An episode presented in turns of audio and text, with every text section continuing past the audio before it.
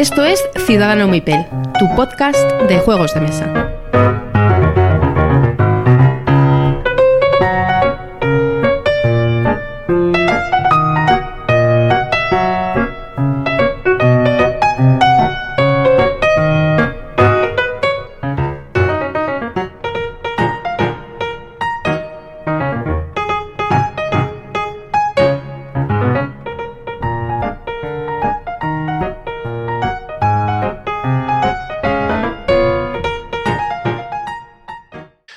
A todos y bienvenidos a Ciudadano Mipel, episodio número 56.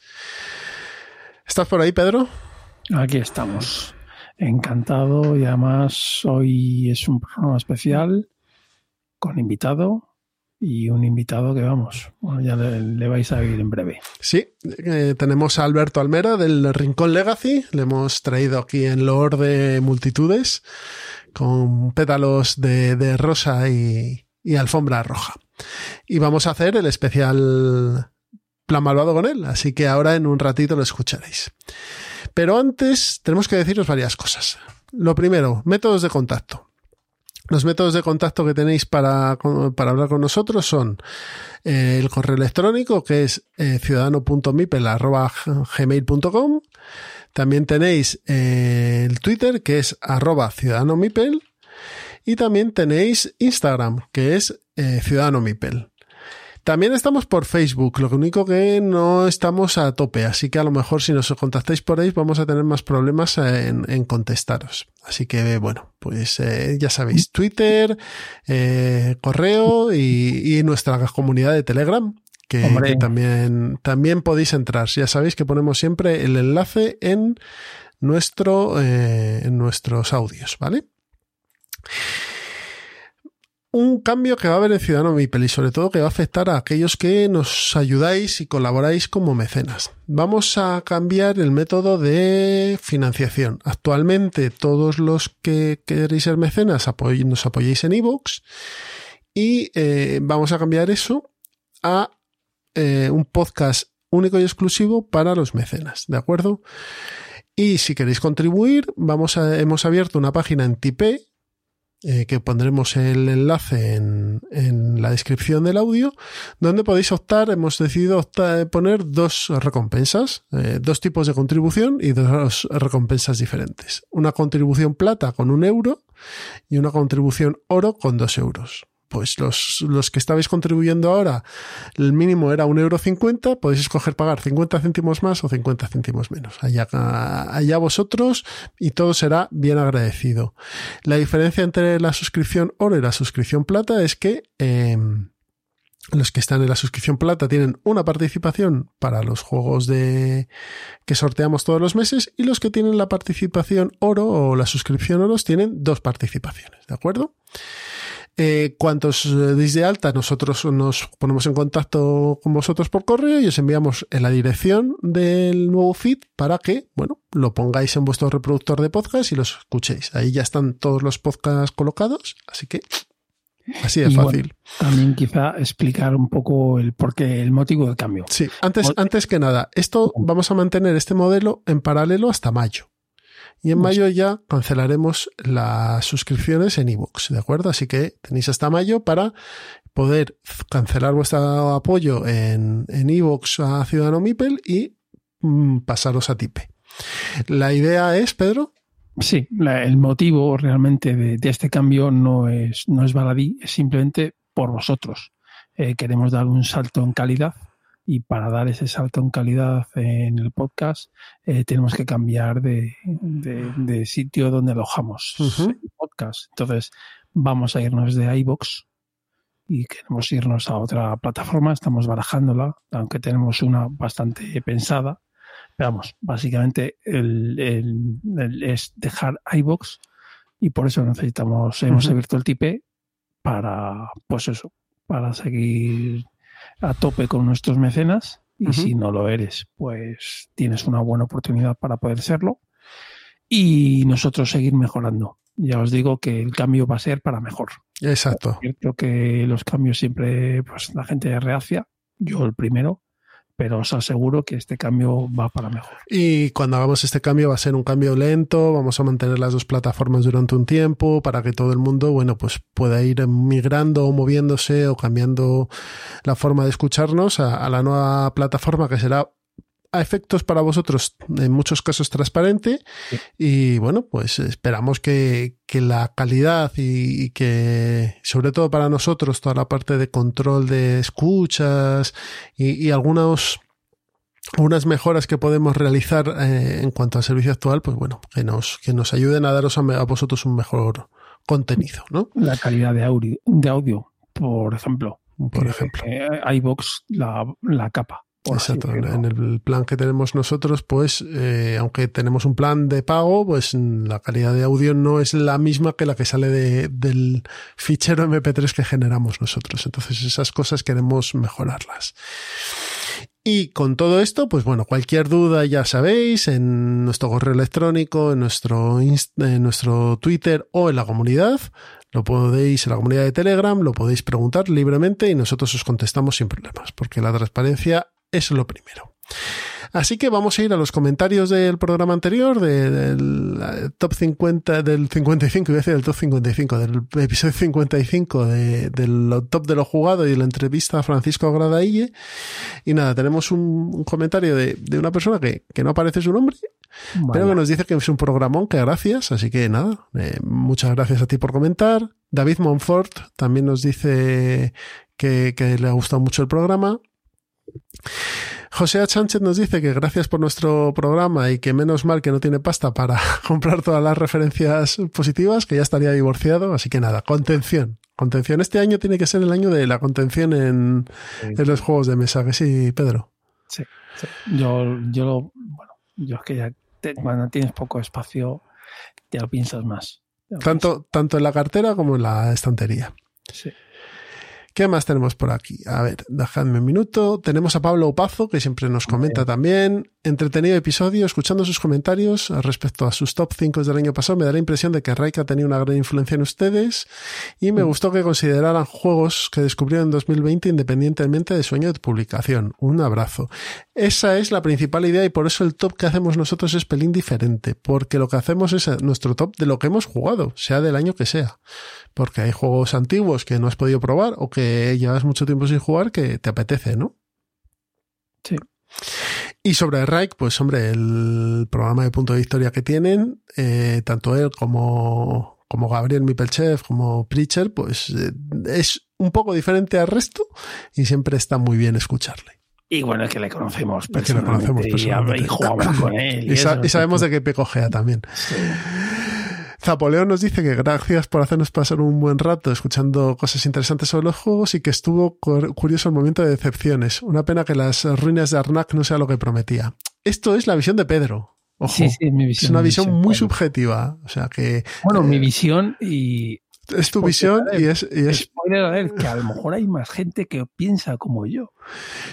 Pero si tenéis la oportunidad, prueba a hacer juego. Porque sí, a lo mejor. Por supuesto. Por supuesto, por a lo mejor para vosotros es diferente, ¿vale? Y tenemos dos comentarios de Kikoski que dice que no mejoraríais el lenguaje, solo lo cambiaríais. Como diría don Camilo José Cela, habléis perfectamente el español, ya que es así como, hay que, como, como habla el pueblo. Pues tienes razón. Y sobre todo el segundo comentario de Kikoski que es que le ha encantado la crítica a On Mars. Muchas gracias. Pues sí, a mí también me encantó la crítica a On Mars, la verdad. A ver si es, eh, esto está ya muy manido eh, para mí es, el juego es, es, bueno, pero para mí no brilla. Y no te, no te lo puedo, no te lo puedo negar. Entiendo que para ti sea un tostón. Lo entiendo, entiendo. Y de, del programa anterior que, que, que, hicimos con los amigos de Conexión Lúdica, eh, en la parte de juegos cutres también tenemos unos cuantos comentarios que los voy a leer rapidito. Venga. Cádiz Estocolmo dice que el Tingus no es feo. Es la época que representa ese track que falta, yo lo tengo impreso de la BGG porque ayuda mucho. Juegazo que me vendió Gizmo, que era quien, con quien hice yo ese programa, esa parte del crossover, que está muy alto en mi top. No sé, el juego, el juego es estupendo. Sí. Pero el problema es que le falta un track y que las calidades y el diseño gráfico, pues hombre, una vueltecita le podían haber dado. Y el precio, que es estratosférico. para Sí, lo que no, es. el precio, el precio est- estratosférico. Surprise nos dice que qué buen programa y que nos hemos olvidado del Goa. Me encanta. Pero el Goa, el Goa es austero, más que feo, ¿no? Sú- Súper austero. Súper austero. Bueno, bueno, es que hay- yo creo que hay una delgada línea ahí. Es, es feo, tío. Es una cuadrícula, es feo. O sea, el Goa es feo. ¿Qué más? Eh, David Villarroch Urban nos dice que buen programa, que agradece mucho que estemos ahí, que sigamos haciendo y que si se pueden conseguir descargas de las expansiones del Space Hulk de Zengel. Pues, yo, di- Pues- yo diría que debe haber fanmates por ahí, pero Yo ofici- oficiales. Que, que- que hay, que hay un loco ahí que subió un par de ellas escaneadas. Hace mucho tiempo, cuando no se encontraban, ¿Ah, yo sí? las escaneé y lo subí. Yo no tengo la copia ni nada. Ah, que eres tú, el loco, el señor enajenado. Sí, el loco enajenado, sí, y me- o sea, sé que está rulando por ahí lo que yo hice. Eh, hice escaneo de dos, porque era inencontrable y me parecía fatal. Me fatal.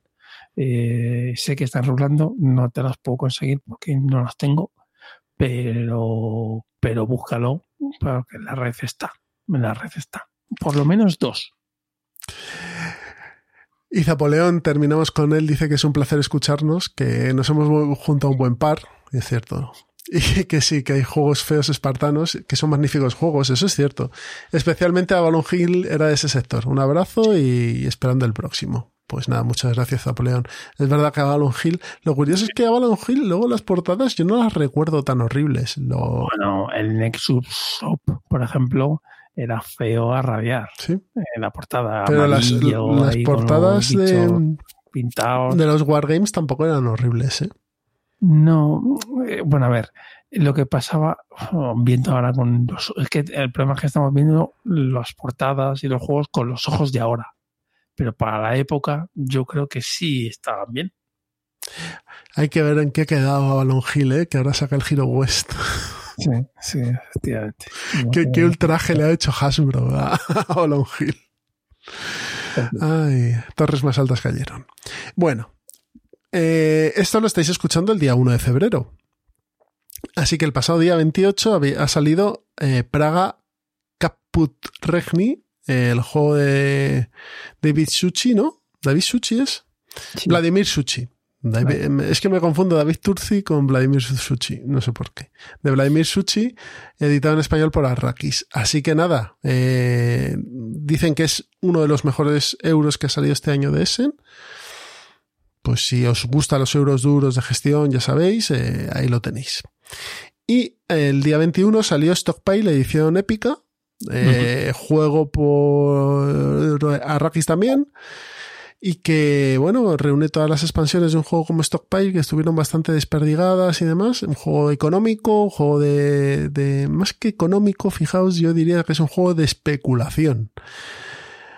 Sí, saber cuándo dar el golpe, quizás, Exacto. sí. Es un Pero juego de, de, de bolsa, es un juego de control de acciones, de venta, de compra, de, de intentar apretarle un poquito al de al lado para que se vaya al garete. Eh, juego que necesita, a partir de tres jugadores yo creo que ya empieza a funcionar bien sí. y que esta edición está muy chula. Así que si os apetece, bueno, pues darle caña. Y ¿Qué más? además que- que hay muy pocas copias. Es decir, que, es, que no penséis. Sí, que si Eh, os, que si os mola, le, dadle. Nos cuenta también Genex Games que el Rey de la Montaña vuelve a la imprenta. Es un el euro de producción de los trolls, eh, que bueno, que parece que ha funcionado muy bien y, y nosotros que nos alegramos. Y nos traen dos expansiones. Nos traen las expansiones de cartógrafos, ¿vale? Que se llaman Nuevos Descubrimientos y que saldrá el 11 de febrero y el 25 de febrero sale de expansión de la Expedición Perdida, este juego de Osprey de Pierce Sylvester y se llama La Fuente de la Juventud y otras aventuras. Así que no sé si tú tenías algo de Asmodee, me dijiste. Sí, de, de, de Asmodee tengo, porque yo soy un loco de, de Aventureros al Tren y han sacado a finales de, de enero, sacaron el, el Aventureros al Tren Europa, la, la edición del 15 aniversario. Pues es eh, análogo a, a lo que hicieron con el, mapa de USA, pues ahora con el de Europa. La caja es blanca, la verdad es que muy bonita. los, los trenecitos, pues cada tren es, de, tiene su de plástico es, son distintos el, el, mapa yo creo que es que es un poco más grande eh, vamos mm, una edición sí claro evidentemente más caro más caro que el vamos si te gusta pues a ver mm, este es lo, lo que lo que estaba yo en, en, en Microsoft es, es, un juego de lucificado eh, con Fran pues eh, yo pues posiblemente sí lo compré. Este, ah. este juego eh, sale por ciento y pico de euros, ¿eh? Por, eh, por si mm, os... ¿Quién dijo, quién dijo miedo?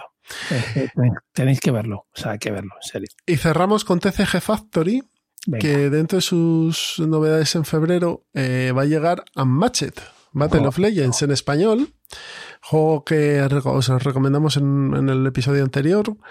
Y nada, a finales de febrero lo tendréis ya. Tendréis a Alicia en el País de las Maravillas, tendréis a la Rey Arturo, a la Gorgona y a, a Sinbad para pelear con ellos en, en bueno, pues estas escaramuzas que se montan en este matchet batalla de leyendas, que supongo que se llamará así.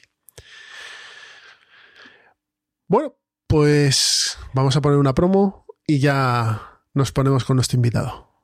Venga, Hasta ahora. Drama en sus últimos momentos de agonía, lo único que César atinó a hacer fue taparse la cara con la toga para mantener de la poca modestia que ya le podía quedar. Humano. Me resulta más sorprendente la narrativa que crea el analista, ya sea económico o político, que tiene que ir inventándose una historia al mismo tiempo que pasan los hechos. Hilarante. Era el carnaval de Río Móvil. La cruzada era un carnaval que además dejaba una, un sendero de destrucción a su paso. La Tortulia Podcast Encontranos en tortuliapodcast.wordpress.com o en iVoox o en tu proveedor de podcast favorito. Ya estamos en esta charleta, eh, charleta y entre meses juntos y por aquí tenemos a nuestro invitado y es un gran honor tener a Alberto Almera del Rincón Legacy. Buenas noches Alberto, ¿cómo estás? Buenas noches, Pedro. Buenas noches, Jesús. Pues muy bien, encantado de estar con vosotros y agradecido de que me hayáis invitado, claro. Y Alberto está aquí, pues como podéis haber leído en, la descripción del audio, porque hoy tenemos especial plan malvado. Eh, ya sabéis que la marca o el, lo, lo, que distingue este programa del resto es esta sección. Esta sección que empezó con, con la idea del plan malvado para meter a nuestros hijos en la partida o en las partidas o en la afición y acabar jugando con ellos al Toilet Struggle. Ese era el plan de Miguel. Y bueno, pues que hemos conseguido un poco un poco, poco a poco. Y Alberto, Alberto tiene un canal de YouTube, un canal que se llama el Mini Rincón, ¿no? El Mini Rincón, sí. Nosotros emitimos en directo los domingos a las 6. Eh, y bueno, es un canal donde yo ah, salgo con Calle, que es mi hija, y hablamos eh, de los juegos que hemos jugado. Hablo más yo que ella y ese es uno de los principales problemas que, que tenemos. Y este año me, nos hemos propuesto que ella ya con 12 años tiene que hablar y explicar los juegos. Que ese es un, ese es un puntito más, ¿eh? No, no, y como educación viene bien esta, perder el miedo a hablar en público. Sí, la verdad es que sí. Y mola, me mola mucho todo lo que estoy haciendo con la niña. La verdad es que es algo divertido. Y nada, vamos a contaros un poquito, pues eso, nuestras experiencias jugando con nuestros críos, los juegos con los que hemos empezado. Pedro, todavía sus hijos son un poco pequeños. Bueno, yo tengo mis sobrinos. De Pero tienes sobrinos, ¿no? De cuatro de seis que viven enfrente mía y mi hija que tiene dos va a cumplir ahora. Ah, muy pequeño todavía, claro. Tu hija, tu hija el otro día vi un vídeo de, de, un tipo jugando con sus hijas a. ¿Cómo se llamaba? Así, al, al conejito burbuja. Y, de, y, y, tenía una niña pues de dos años y medio, como mucho, jugando ahí con, con, él. Y ahí estaba la niña y se lo sabía. ¿eh? Sí, que sí. O sea, yo tengo juegos que juego con mi hija, pero básicamente son juegos juguetes. Hmm. Sí. Ya los traeré algún día, no te preocupes, y hablamos del, del payaso zampabollos ese y de, y de unos peces que hay. Bueno, pues Alberto, ¿cómo empezaste con, con Calle, supongo, no? Tú tienes más hijos. Yo tengo, yo tengo otra, otra hija que tiene siete años uh -huh. y que ya empieza a interesarse a, cuando nos ve. Porque todo esto empieza, o yo creo que esto empieza de la siguiente forma. A mí me han gustado siempre los juegos de mesa, siempre he tenido juegos de mesa y la niña me ha visto siempre jugar a juegos. Yo creo que los niños lo que quieren hacer inicialmente no es jugar a juegos de mesa, es jugar con nosotros. Estar con nosotros, pasar tiempo. Calle empezó así, empezó a unirse a mí, a interesarse, a preguntar, y papá, esto por aquí, y le gustaba manipular, destroquelar. Todo esto empezó a llamar la atención. Y yo, pues se me pusieron las orejas como a Legolas y dije, hostia, esto, esto, esto va bien, esto, esto funciona. Y empecé ahí sí a trabajar de una manera de decir, venga, vamos a ver de qué manera mm, puedo ir incorporando a la niña en juegos de mesa. Porque siempre habíamos jugado a eso, a, al juego, a los juegos tontos de niños, juguetes. Pero juegos de verdad, pues eh, no. Y, empezamos porque mi mujer también jugaba. Y empezamos a jugar a juegos, pues así de roles ocultos, juegos divertidos, donde roleas un personaje, donde también es un juego, más, que, más que más que el juego de mesa como tal, el juego es jugar casi. y, se empezó a enganchar. Se empezó a enganchar y hace poco hemos hecho una agrícola a, muerte ya y yo. O sea que, que, yo cuando la gano me pongo ahí de rodillas y, grito y ella lo mismo. Te quitas, la, te quitas la camiseta, ¿no?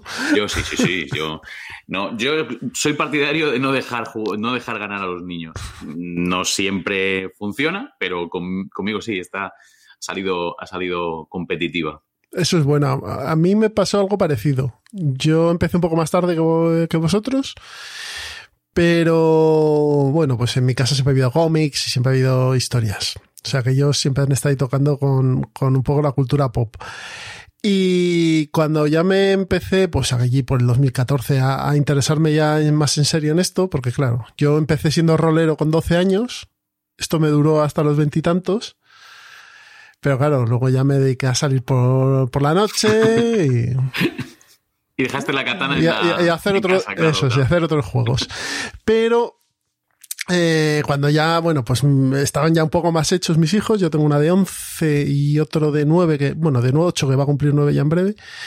Empezamos, eh, bueno, pues todo empezó, empiezas a jugar con tus amigos y tal.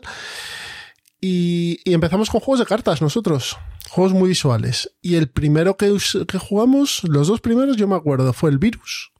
¿Virus? Virus que acaba de salir. Y esto ya hace, pues eso, 6-7 años.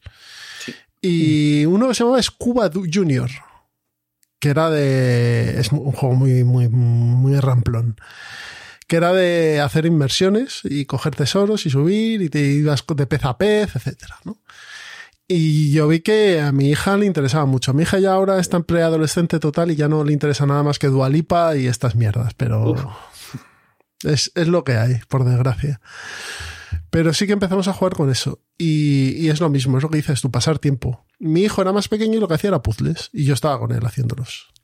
Y es, claro, al final jugar con él, ¿no, Jesús? Sí. Entonces los puzzles, crees que no le han servido de puente para hacer, para aprender a jugar juegos de mesa para tenerlo más, o sea, para estar centrado en una cosa eh, y no tener una actividad física grande. Mientras hace eso, luego juega, salta, tal, no sé qué. Pero mientras haces puzzles te concentras y eso creo que les viene muy bien a los chavales para, para meterse en los juegos de mesa o o si tienen interés para que sigan. Por eso hacer puzzles de pequeños es muy interesante, yo creo. De todas maneras, yo en mi caso, que mis niños, mis sobrinos son más pequeños, ¿vale? Eh, mi recomendación para alguien que quiera empezar, que sus niños sean más pequeños, es que eh, sean juegos de 10 minutos, 10 hmm. minutos máximo, 10, 15 minutos como muchísimo de cartas, que suelen ser los más rápidos, aunque, bueno, yo tengo algún juego que ya, ya comentaré, que son de tablero y son también muy cortitos. Yo empezaría por ahí, a ver qué tal y lo pruebas eh, eh, porque un niño de, o sea, para empezar a jugar, en serio, entre comillas, mínimo cuatro años. Menos mm. de cuatro años, el niño no tiene la atención suficiente o no la va a tener. Y con cuatro te va a costar.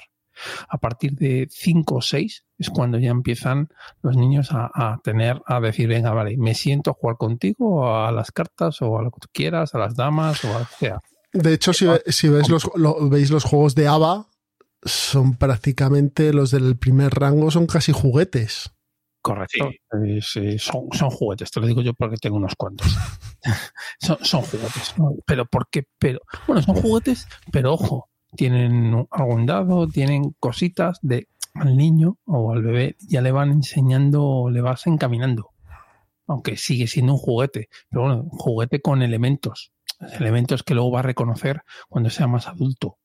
Entonces, eh, yo ya digo que, lo, que padres jugones, si queréis meter a vuestros hijos, con seis años lo podéis hacer relativamente fácil. Antes, pues no desesperéis, pero tampoco pidáis mucho porque va a ser difícil.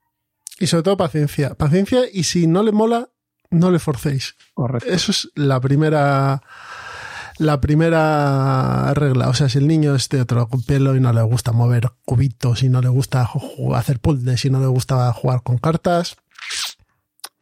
También, también influye mucho, que aquí difiere un poco de Alberto, por lo menos al principio, dejarte ganar dejarte ganar un poquito. Yo creo que al principio del tema te tienes que dejar ganar, ganar, ganar, un poquito y ser tú mismo un troll también. O sea, tú tienes que ser, aparte de jugador, tienes que ser animador para que el niño diga, hostia, pues mola, y tienes que pues, hacer el loco como un niño y jugando y, y pues eso, trolearle un poquillo si quieres y, y, animar. Tienes que animar la partida, de lo que sea, tienes que animarlo. ¿Y tú?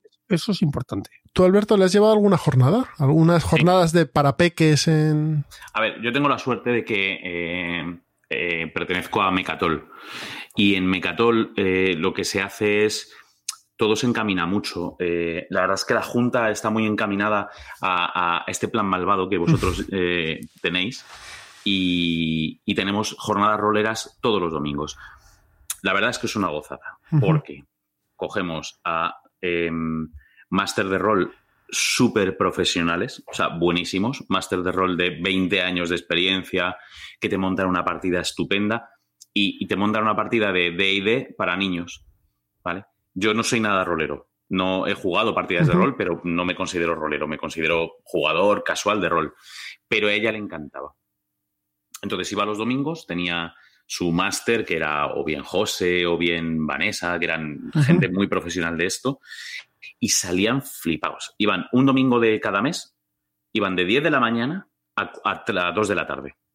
Y luego nos quedábamos a comer por ahí o nos veníamos a comer con la family. Mientras tanto yo me quedaba en el club, jugaba una partida con amiguetes y tal. Y esa ha sido la manera de que ella conociera también entorno lúdico. Y e, ella se ha metido muy bien en ese entorno lúdico. Pues los, los niños de los papás jugones, como en nuestro caso, pues eh, las llevábamos allí y, se hicieron un grupete muy majo. Aparte hemos ido a Guadalajara alguna jornada también, pero bueno, sobre todo en Mecatol. Eso, eso que dices es una pasada, ¿eh? Para los chavales. ¿Y, ¿y con juegos de mesa no, no se hace? Sí, sí, se hace. Nosotros tenemos, en Mecatol tenemos jornadas eh, de puertas abiertas muy recurrentemente. Mm, pues no sé si decirte una vez cada dos meses. Eh, pero ya te digo, ella una vez, a la, una vez al mes, domingo por la mañana, íbamos. Y bueno, alguna vez hemos quedado con amigos para jugar y demás aquí en casa, pero, pero claro, es que es que ya casi ni te acuerdas. Hace año y pico que hemos parado, y, o un año que hemos parado, y no lo sé. Ella hace. Mm, desde febrero, desde luego, no hemos vuelto a ir por allí por el club y no sé, no sé cuándo, cuándo volveremos a disfrutar de jornadas o de quedadas o de bueno, eso casas rurales, familiares. Y todo Yo creo que todavía nos queda un poquito. Sí. Es que lo de las jornadas está muy bien, o, las jornadas en clubs, o jornadas organizadas en tiendas, o, en, o propias jornadas por tipo las LES, porque yo creo que allí los niños pierden un poco el miedo, porque ven a otros niños jugando a lo mismo que juegan ellos. Y en el caso de rol, que tenía 10 años, 11 años, Sí, sí, empezó con 9-10. Es que es que Daños and Dragons con 9, 10 años, yo, yo, empecé con 12, es lo que te digo. Y es que es, es que te vuela la cabeza directamente. Pero además, eh, lo que yo te digo, con un máster eh, que era un crack y que no hizo un, un DD. ellos jugaban a quinta, me parece que, que lo llaman. no, ya te digo, yo no estoy muy puesto, ¿vale? Pero, pero era un, una campaña adaptada, pero de D&D pura y dura, no, nada, nada junior, o sea. y, ya te digo, muy, muy, muy. Hombre, salía flipando. Es que de, de ID, si te pones, es, o sea, no sé que le metas tú ciertos componentes más oscuros. De ID es la aventura por la aventura. El héroe, los héroes, em, golpeando a los, a los villanos y robando tesoros. O sea, no se puede querer más con 12 años. Eh, Tal cual, tal entonces, cual. claro, y si alguien te lo narra bien y te metes en la historia, es todo lo que has jugado tú cuando eres pequeño con tus muñecos, instrumentalizado de una forma y encima compartido. Es muy chulo. Y es muy difícil ¿eh? que, que el rol funcione con niños. O sea, tienen que, que ser muy buenos y además ellos querer tener mucha predisposición. Pues Pero había oye, me alegro. grupos de seis jugadores, o sea que al final sí que hacían grupetes, bueno, más grandes de los que estamos acostumbrados nosotros a lo mejor a jugar, pero lo llevaba muy bien. Yo, mm, vamos, mm, nunca podré agradecerle lo suficiente a, sobre todo a José, que es el que más tiempo estuvo con Ahora, ellos, ¿no? a Oren, que, mm, que tanto tiempo preparando, porque yo imagino que un máster, esto se lo, yo no entiendo nada, pero se lo tiene que Sí, preparar, ¿no? sí, sí. Y, y- y el tío se lo preparaba, se lo curraba, a él le gustaba. em, bueno, bien. em, yo no, no, no he disfrutado con ella de rol porque no hemos jugado nunca rol juntos. Pero a raíz de eso, eh, cuando ya empezó un poco a ser más mayor, llegó Stranger Things, eh, ya le explotó la cabeza con esa serie, le encantó. Y me vino un día Pablo, Pablo Waterford, y me dice, hemos sacado nosotros eh, D&D con una campañita de Stranger Things. Y dije, "Uf, tráeme una copia, que esto se lo voy a regalar a mi hija. Pues eh, yo nunca la había visto leer con tanta ansiedad. Y me llamó la profesora del cole un día y dice, oye, mm, nada, deciros que, que la niña tiene mm, dos grupos montados, que dirige rol en dos... Tiene dos campañas abiertas, que los lunes, los martes y los jueves tiene con unos, los miércoles y los viernes con otros, y tenía dos campañas abiertas de rol, y ella era la máster, y tenía como a ocho niños en cada, en cada recreo de las once eh, jugando a Stranger Things. Y yo hablé con ella y le dije, oye, pero tú sabes esto explicarlo bien, tú lo sabes hacer bien. Dice, papá, esto lo que hay que tener es ganas y tener mucha imaginación. Y dije, bueno, pues hija, Oye, tira pues te, adelante. te lo ha definido perfectamente, ¿eh? Porque es eso. Sí, debe serlo. Yo no. Imagino que habrá que leer un reglamento, tener unas reglas, tener una base, tener una aventura. Pero ella tiró por ahí y, y ella en su top 5, que nosotros tenemos un juego en el canal que es siempre tener un top 5 vivo, donde la pongo la dificultad de que eh, tiene que entrar y salir juegos. O sea, siempre su top 5 es, está vivo, no, no tenemos que modificarlo.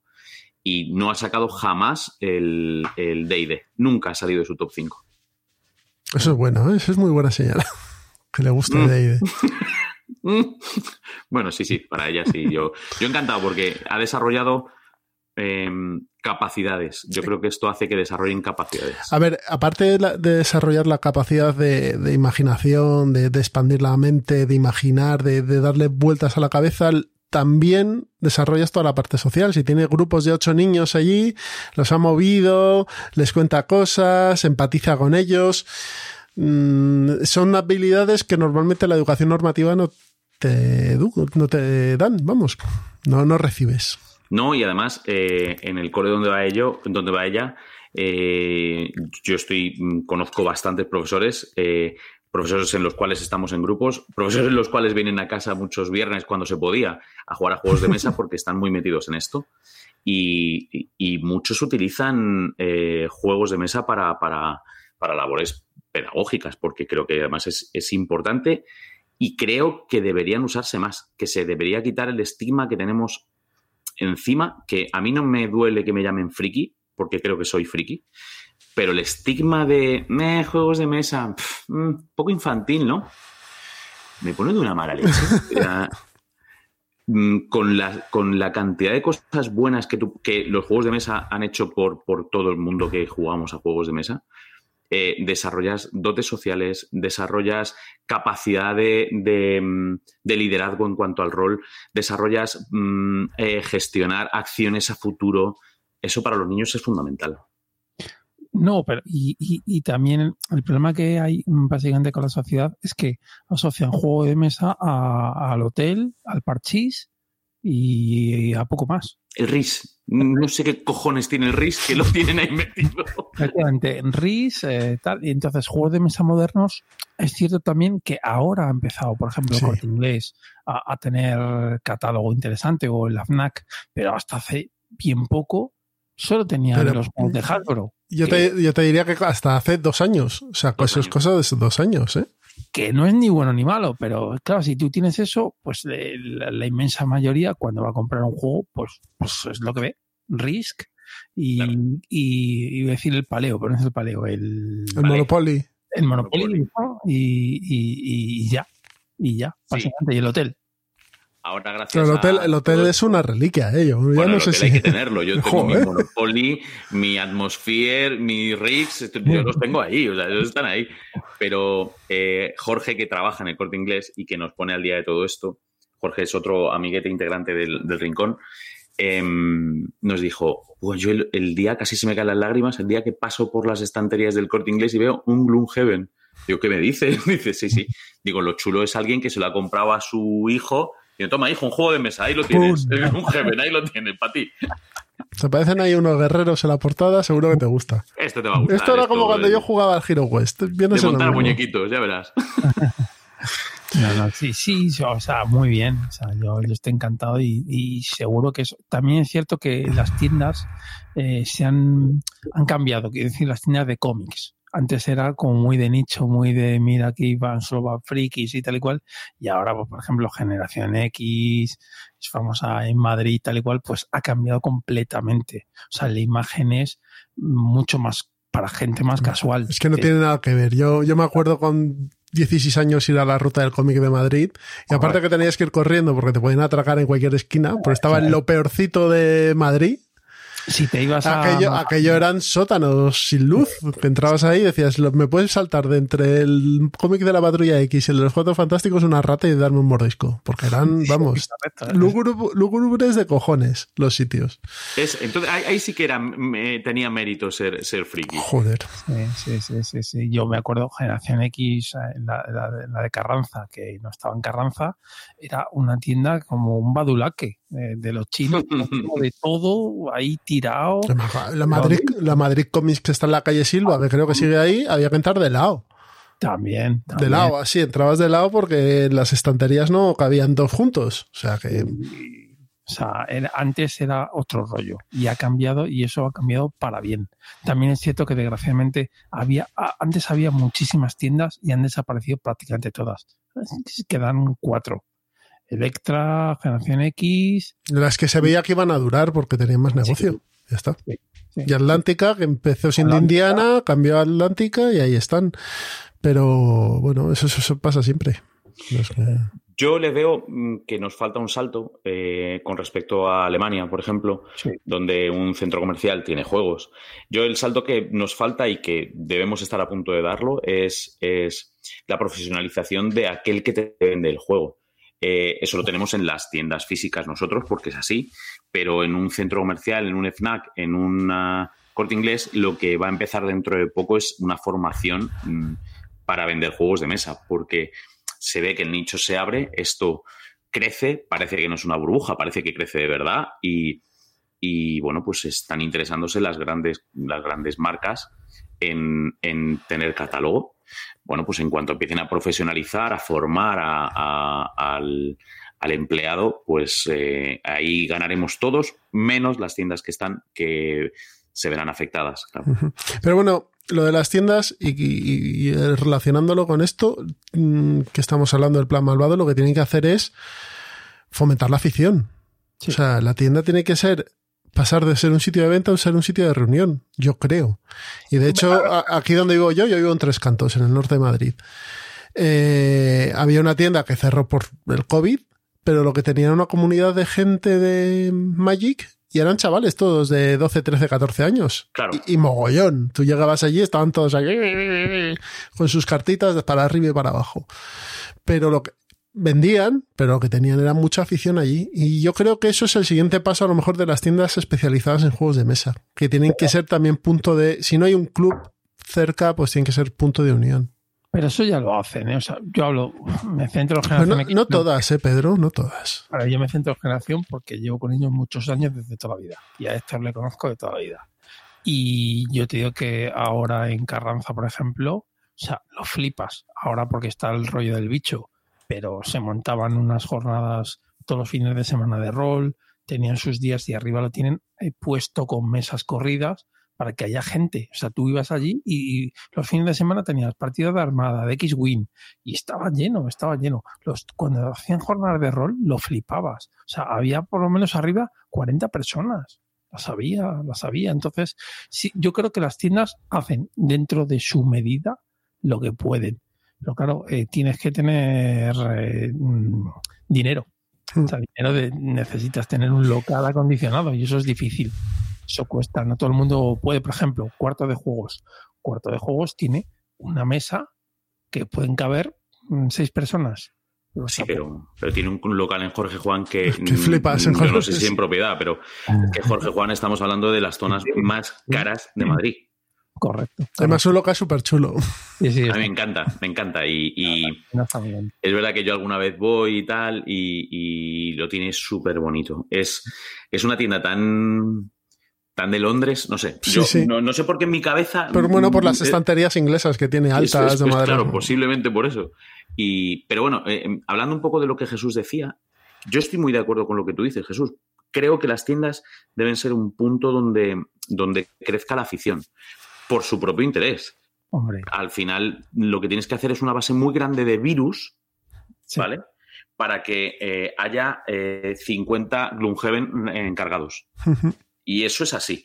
Al final, eh, e- esta- este crecimiento es lento, pero estamos en ello. O sea, em, de nuestra generación lo que se conocía era el Monopoly, como hemos estado hablando ahora, y de la generación actual lo que se conoce el virus. Yo, amigos míos, me dicen, oye, joder, ¿qué coño de eh, juego es el virus que hemos jugado y en casa lo tienen? Y el juego que tienen en casa ahora es el virus. Ujú.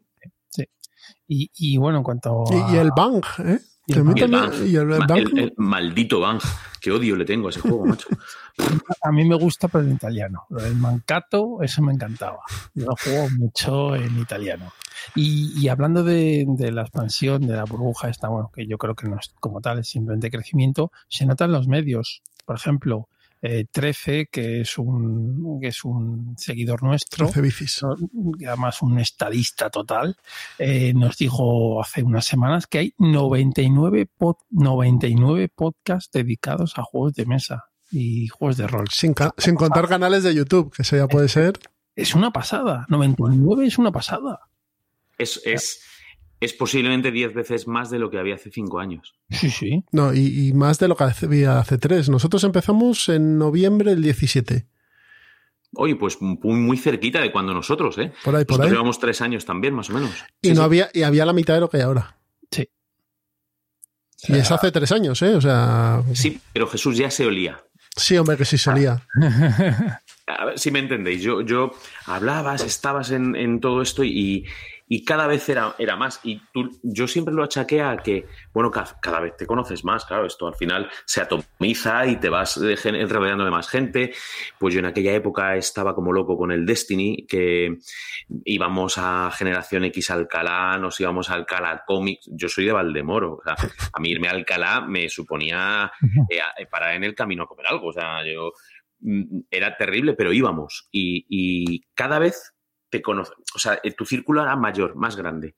Y decías, ¿esto es porque yo conozco más gente o porque es que está creciendo de verdad? Y ha habido un poco de todo. ¿eh? Yo creo que ha crecido y ha crecido mucho. Sí, sí. Y seguirá creciendo, ¿eh? Yo estoy convencido de que esto sigue. Sigue porque es un modo de ocio, un método de ocio distinto, yo creo, novedoso, pues la gente no está acostumbrada y dice, ah, que es que hay algo más que el Risk.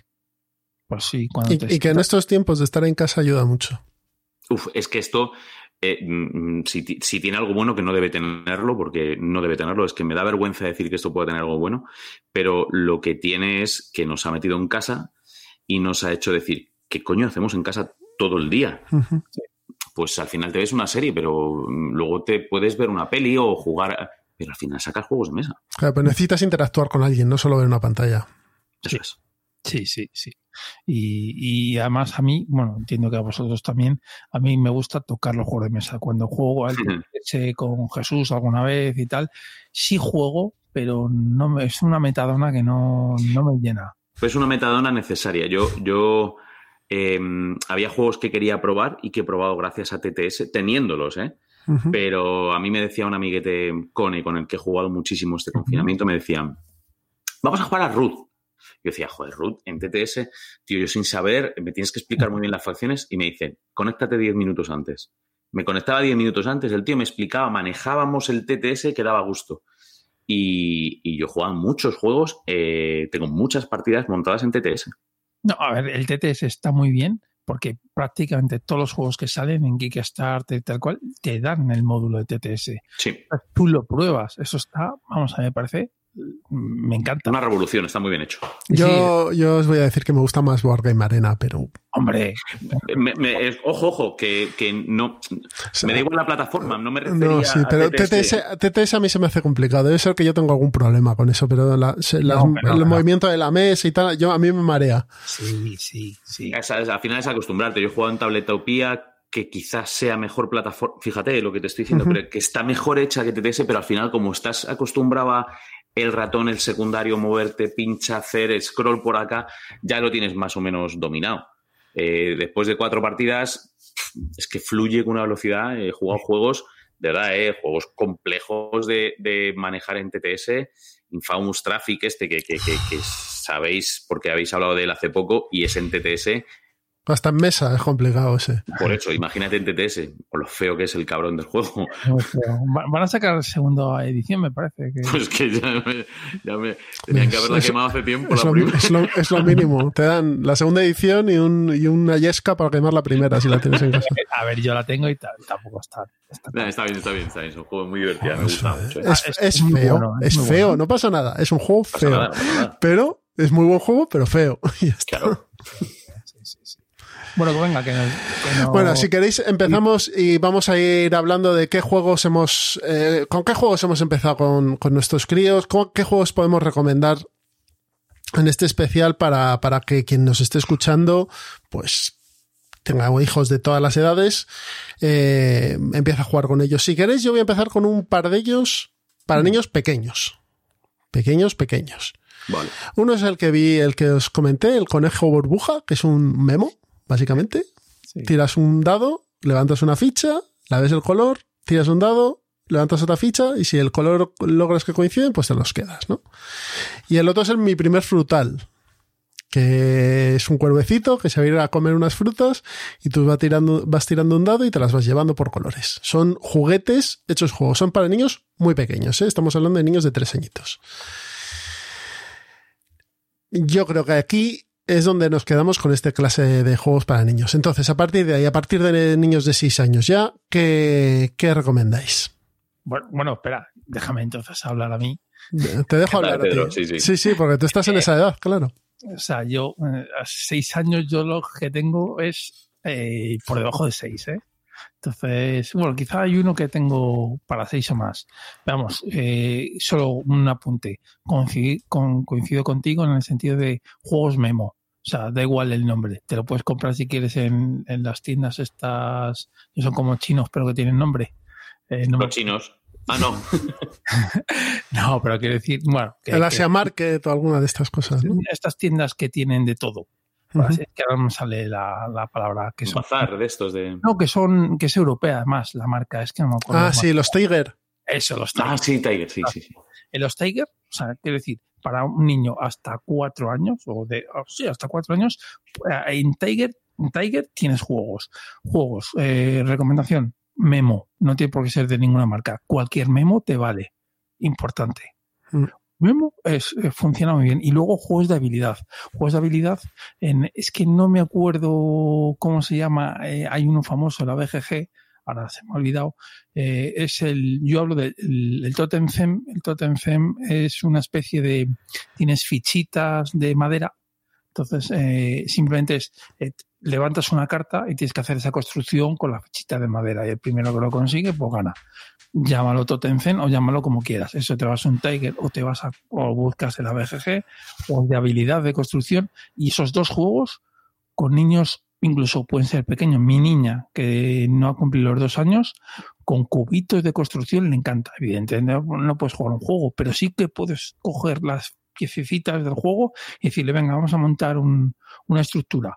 Eso le encanta. Te va a durar cinco minutos la niña, pero bueno, oye, por, ahora hay que empezar. Entonces, mi recomendación para los más pequeños, eh, memo y juegos de construcción. eh, de manitas, eso, eso funciona. Pues si queréis, vamos un pasito más para adelante. Sí, bueno, mm, yo por seguir por, por edades muy tempranas, porque para mí mm, de 6 para arriba es todo lo que tengo. Pero bueno, los primeros que, que yo jugué, eh, de velocidad visual, el, el Jungle Speed, eh, es divertido, es velocidad visual y, y es lo que hemos estado hablando. Creo que es interesante para su desarrollo y para su velocidad, para su gestión, para la gestión de la frustración que un día... Es que yo, yo un día en el mini voy a hablar solo de eso, de la gestión de la frustración, de cómo gestionar el perder. Sí. Y, y- y bueno, pues en eso, en eso empezaron a aprender. Y uno que siempre ha funcionado y que seguimos jugando cuando vienen o cuando venían amigas a casa de, de la niña, el- el- la opción número uno siempre ha sido Dixit. Eh, Dixit es un juego también muy visual, eh, es un juego de imaginación, es un juego donde puedes ver eh, si un niño le va a gustar los juegos de mesa solo con las cartas que te da cuando desarrolla o dice algo. Y a mí me han funcionado para niños peques de 6 a 8 muy bien. Yo solo he jugado con mayores, fíjate, con mayores no jugones también. Sí, sí, yo he jugado con mayores, ¿eh? Dixit. Eh, yo lo tengo con todas las expansiones y a mí me parece siempre se quedará en mi colección. Un juego que a mí me funcionó desde bien pronto con estos fue el Ubongo. No juego. Ubongo es un... Son piezas de Tetris y hay un montón de tarjetones. Esos tarjetones tienen unas formas, ¿no? Y te dan, eh, dentro del tarjetón, te dan las piezas, te dicen qué piezas son las que forman toda esa, esa figura y tienes un relojito. Entonces tú tienes que ir colocando las piezas en el orden que tú quieras para completar la forma. Y el primero que acaba dice Ubongo y se lleva una joya, ¿no? Una gema y tal. Y luego saca unas gemitas de una tal. Pero lo importante ahí es la visión. Eso, por ejemplo, si los niños hacen puzzles les viene muy bien porque van a encontrar la manera de montarlo. De hecho, mi hijo se le da fenomenal. Mm, hay un modo más fácil, un modo más difícil, con más menos piezas, pero es un juego que fluye a una velocidad, pues son nueve turnos y vas montándolas, pim, pim, pim, pim, coges otra, pim, pim, pim, pim. Y todos los juegos de los setas, yo sí que me he dado cuenta que con los niños funcionan como un tiro.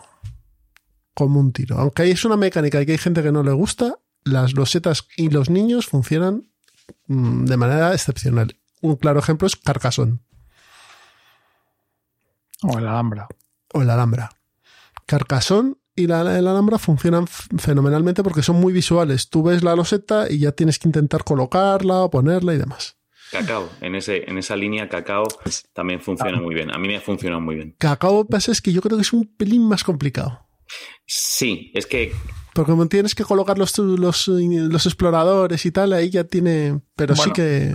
Pero, pero te inventas las reglas, o sea, las recortas básicamente y ya está. O sea, en, sí en- puedes hacerlo, claro. en el Carcassonne no puedes jugar con los granjeros, por ejemplo. Al niño le explota la cabeza. Tienes que quitar el, el- ese elemento y ya se lo explicarás cuando sea más Los- mayor los- más. Los granjeros no entran en la base, ¿no? Sí. Sí. Son los Creo que que se colocan en los jardines, ¿no? Estos. Los que van tumbados, ¿no? Los que, los que están en el, en el campo, vamos. En el campo, sí. Están los del castillo, las ermitas, el no sé qué, el, Vale. el camino y los de. Y, y los que están en el pasto en general, sí. Los que pastan por ahí, ¿no? O granjeros, pero vamos, es, es- esa regla, si quieren jugar con niños, yo la quitaría. De todas maneras, eh, la trilogía que se suele recomendar para gente no jugona, que es eh, Carcassonne, Aventureros al Tren y Catán, eh, para los niños, yo creo que también funciona, porque el, el Carcassonne Junior, el, el Aventureros al Tren, el primer viaje y el. Y el Catán Junior. Catán Junior, El del pirata. otro, están bastante, o sea, funcionan muy bien y funcionan muy bien a partir de, yo creo, con cinco años perfectamente lo entienden. Vale, eh, a partir de 5 años lo, lo- te lo compro, Pedro.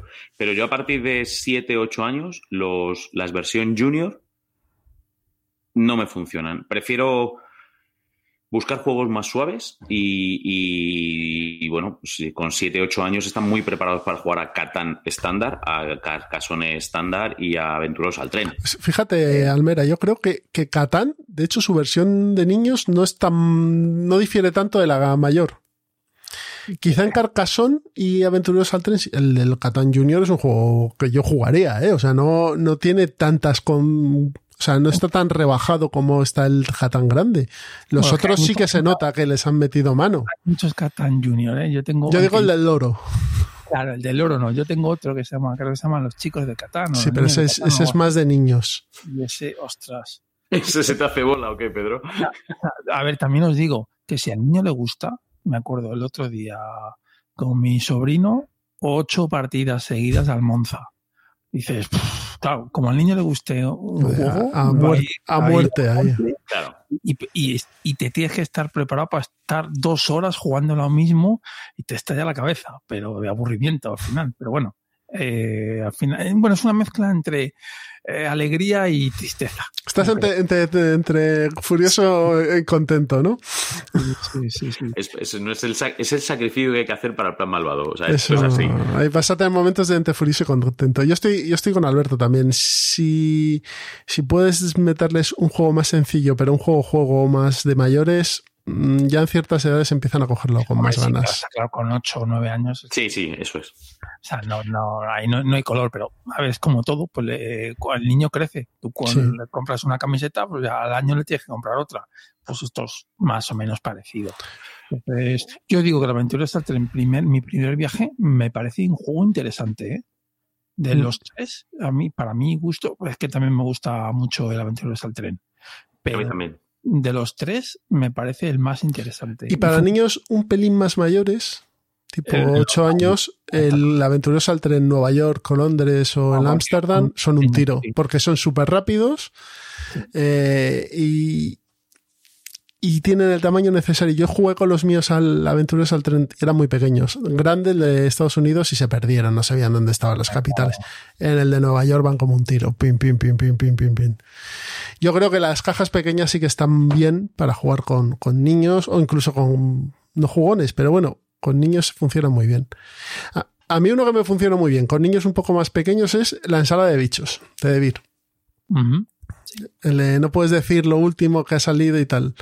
Porque además con niños pequeños les ayuda a, verbalizar bastante bien. Y eso es un juego que, que tiene valores ocultos. No sé si lo habéis probado vosotros. No, no lo he jugado, pero he oído hablar maravillas de ese juego. Es muy simple. Tú sacas una ficha y tiene un pimiento y dices pimiento. Y sacas otro y, y- y- y si es otro pimiento no puedes decir pimiento, tienes que decir lechuga a lo mejor. Eh, y si sale cucaracha, cucaracha. Las cucarachas tienen una, es una cartita que tiene una de las frutas, verduras en este caso, una de las verduras tachadas. Entonces, si sale que está tachado la coliflor, no puedes decir coliflor ya hasta que no salga otro cucaracha y lo anule eso. Entonces, claro, al no poder decir la, la verdura anterior si se repite y al no poder decir otra, se te van acortando las posibilidades. Entonces tienes que ser ingenioso. Y si ha salido un tomate, el segundo tomate no puede ser ni una coliflor ni un tomate, tendrá que ser un pimiento. Entonces los niños tienen que empezar a pensar rápido y hablar rápido. Y quieras que no tiene, tiene su gracia este ensalada Eso de bichos y la- sopa de bichos. apunto, ¿eh? Esto me lo apunto porque, bueno, por ir, por ir eh, completando juegos. Y me han hablado bien de él. o- mm, y a mí este tipo de juegos, este tipo de juegos party en familia me gustan. Sí, y lo, puedes jugar con tres copas también tiene que ser divertido. El Eso te iba a decir. Es que hay, hay un, un, un estilo de juegos donde, eh, vale, es para niños. Vamos a jugarle ahora nosotros. Ya verás tú qué risa te va a dar. Yo, partidas épicas, yo tengo partidas épicas al Dixit con, con cinco amigos, o sea, mm, éramos dos parejas y otro amigo acopladillo que se había venido y ahogados, ahogados de risa, o sea, de, de no poder parar de reírte. Y al final eso es el juego. ¿Qué más da que sea el Dixit que sea un On Mars? No, pero Yo con, un Mars no te ríes, lloras. Con que es lo On malo. Mars, eh, con On Mars lloras eh, cuando te lo compras. Y no hablo más de On Mars Y, porque cua- me y tiene quemado. y cuando te lo juegas. Por eso, por eso. Que yo me he chupado dos partidas y no, y no me juego ninguna más. Es anti-on Mars. ¿Eh? Es que a mí no me gusta, ¿eh? Yo lo he jugado también eh, partida y media porque una la dejamos por, porque eh, se nos alargó y demás. Y por salir un poco del tema, pero solo por decirlo. Creo que la sobrecomplicación gratuita, ya, mm, señor La Cerda, por favor. O sea, más Kanban, menos On Mars. ¿Sabes cuánto nos duraron a nosotros las partidas de On Mars? ¿Cuántas? Cerca de cuatro horas las dos. Es que Sí. no. Sí, más o menos. amigo. Yo ya estaba con el móvil, yo me quería tirar. Nuestro club tiene dos alturas. Como es tan grande, las, las altura tiene un altillo, están las mesas para las minis. Son mesas de metro ochenta por metro veinte, o sea, son mesas tochas, porque la- y lo tuvimos que jugar ahí porque abajo no entraba en las mesas de 1.20 1.20. Y yo ya decía, me tiro de aquí de cabeza al, al- a los de ahí que están jugando al Gloomhaven. Porque No me convenció. Me pasó. Yo creo que la experiencia que tuve es un poco esa. A lo mejor el juego tiene algo más que no le he visto y que luego le metes cinco o seis partidas y, y tiene algo más que yo no he visto. Pero de hecho yo no, no, Mira, No me lo atrás, compré. atrás tienes el Lancaster. Si no lo puedes hacer tan fluido como el Lancaster, tienes un no, problema. no merece la pena, claro. Ya está. Si es que con un juego con interacción y que te dura está sufriendo, ¿eh? 40 minutos, A ver, a mí me gusta, reconozco que me gusta, pero sí es cierto que de los La Cerda es el que menos me gusta. Ahí tenéis. Bien. Vale. Bien. Ah, es el que menos. Pues sí, tenéis razón, sí, es- está un poco sobrecomplicado y tiene algunas zonas que dices, joder, ¿por qué has hecho esto? Pero bueno, que nos desviamos. Bueno. Que, bueno Alberto, cuéntame. Mira, cuéntame. nosotros, te voy, a, te voy a decir el que, el que realmente yo creo que hizo la explosión en casa, que fue un, un juego pequeñito de cartas que, que, bueno, todos habéis oído hablar de Ciudadelas. Es un juego de roles ocultos y le hemos jugado hasta la saciedad. Yo creo que es el juego que más desgastado tengo y, y ahí a partir de ahí empecé a decidir enfundar casi todos los juegos de cartas que jugábamos porque se nos estropeó una carta, el mercader, que era la carta, una de las cartas fundamentales, entonces teníamos que jugar con la expansión, quemamos también la expansión. Bueno, fue bestial. Y, y Cayetana, cada vez que oye hablar de, de Ciudadelas, la encanta. Eh, mm, es, es un juego que me he comprado dos veces. Porque, porque el primero, ya os digo, se me perdió el mercader. Y le dije, mira, Calle, mm, es un juego, va- vale 17 euros. Eh, mm, le hemos jugado 70 partidas. Yo me acuerdo un- unas vacaciones en Cádiz, pues la pequeña era súper pequeñita y, y su madre, Cayetana y yo, jugando los tres. Y, es, y es un juego que funciona bien a 5. A 5 y a 6. Funciona bien a 5, funciona regu- regular a 3, porque tienes que, llevar, eh, Claro. tienes que llevar dos personajes, pero bueno, es igual, lo jugamos muchísimo. Sí, da igual. Si le gusta a tu hija, había que jugarlo. Porque- Claro, y, y, bueno, pues al final en el hotel te hacías amigo de que si la niña se había hecho amiga de no sé qué, se venían los padres, y, pero bueno, ¿y esto que tenéis aquí y tal? Se lo explicabas y, y yo ya se me abrían los ojos y decía, poneros que reparto. No, no, sí, sí, la verdad es que está, está muy bien, eso está muy bien. El Ciudadelas yo lo juego también mucho y bueno, eh, está bien. Es un roles ocultos, no tiene nada. Para Ese mí es el más de, es el de, Sen- significado. ese es el de Shinji Kanai, ¿no? No, es el de Fight Duty. Vale. Es, es Fight Duty y lo sacó Edge aquí en ¿Cuál es, España. cuál es el de Shinji?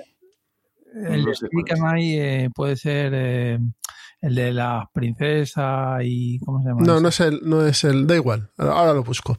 Este, este, al final lo que, lo que son es que, bueno, tú, tú tienes una carta que es tu rol oculto, eh, van eh, ordenadas del 1 al 8, se van, sa- van saliendo del 1 al 8, entonces tú te llegan a tu mano dos o tres, dependiendo de los jugadores que seas, y te quedas una, pasas el resto con el mazo y te vas quedando con cartas. Bueno, pues cada una hace una acción. Eh, primero roba, luego asesinas, luego eres el rey, luego el clérigo, y tienes que ir construyendo una ciudad con las monedas que vas recaudando. El juego es súper sencillo, no tiene nada. No es eh, un juego mm, que yo tendría en mi colección si no fuera por lo que significó ese juego para nosotros, para la familia. Así que nada, muy bien. Ese juego, a mí, a mí me parece que para empezar eh, a, a tocar temas de roles ocultos está muy bien. Sí, sí, la verdad es que es, es- es rápido. Eso sí, rápido que decir, rápido explicar las reglas. Pues no No tiene. tiene El que- Además, te puedes sentar y te lo van explicando. El que os decía yo era el Crónicas, que es el de Shinji Ah, sí, bueno, Crónicas lo sacó aquí Primigenio, me parece, además, ¿no? Sí. Sí, sí, de hecho, de hecho creo que va a sacar ahora otra edición porque se agotó. Bueno, es que voló, creo que esa edición voló. Sí, yo la tengo y está, está, está bien. Pues está bien, ¿eh? otros, otros juegos que funcionan como un tiro con niños son los de dados. Sí, y en sí, mi claro. caso, el que funcionó fueron dos. El dado chulu y el dado zombie. El, el dado chulu es probablemente el juego más chorra que te puedes echar a la cara. Cuesta 5 pavos, viene un dado de, dado de 12 enorme y 18 counters de cristal verde que son preciosos. Ya por eso cuesta poco ese juego, porque con los counters ya solo te costarían los 5 pavos. Y nada, lo que haces es tirar un dado, cada uno tiene tres counters y se lo vas quitando al de enfrente, el otro te lo quita y se lo queda y tal. Yo me acuerdo que estuvimos unas vacaciones en la playa jugándolo constantemente, uno detrás de otro, uno detrás de otro. Uno detrás. Y el lado zombies es un push your luck. Tienes que conseguir 13 cerebros y que no te dan, no te den tres disparos. Claro, los push your luck con los niños son la bomba, funcionan Sí. perfectamente. Porque los tíos juegan duro y se arriesgan y van a tope y claro, la cagan y se frustran, pero luego dicen, pero bueno, tengo otra oportunidad y tal.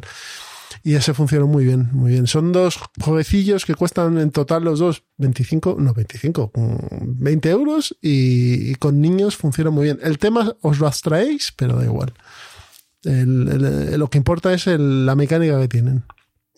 Y luego a mí uno que me ha funcionado, pero ya son con niño- niños más mayores, yo creo con siete años o por ahí, o sea, a partir de siete, es el laberinto mágico. El laberinto mágico es un muy buen juego porque parece un juguete, pero es un juego.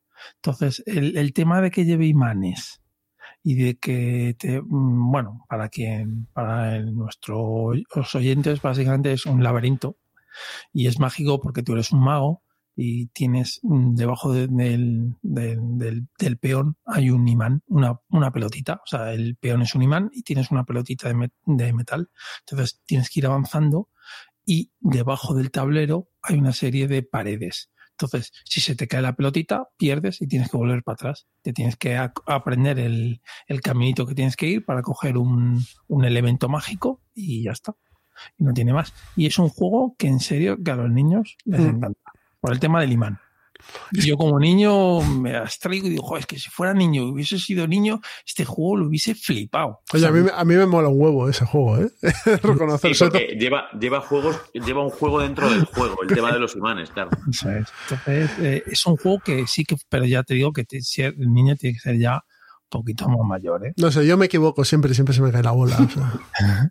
Sí, ahí te pueden ganar los niños. En el tema memory No, y además está pensado para niños. Los peones son grandotes, las ilustraciones son apropiadas, es un juego de un precio moderado. Es de Debir este. No sé si Sí, lo, siguen, lo siguen editando o o ya sí. no. sí, sí, sí. Yo creo que sí, ¿eh? Sí, sí, sí. Debir tiene unos cuantos muy chulos. El monstruo de Pues mira, colores este, por ejemplo, está Voy a hablar yo ahora uno de, de Devir que, que lo he quemado mucho, que es eh, Diamant, Hombre, también de Devir.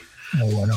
Put Your Luck, eh, buenísimo, eh, con cartas, con las figuritas, con el riesgo que supone, con el troleo que juegas entre todos. Y Lo tengo además porque lo hemos jugado mucho, efectivamente, esa es la versión que yo tengo, y lo hemos jugado mucho en la Pisti y está regular también este. Pero, pero es un juego muy divertido.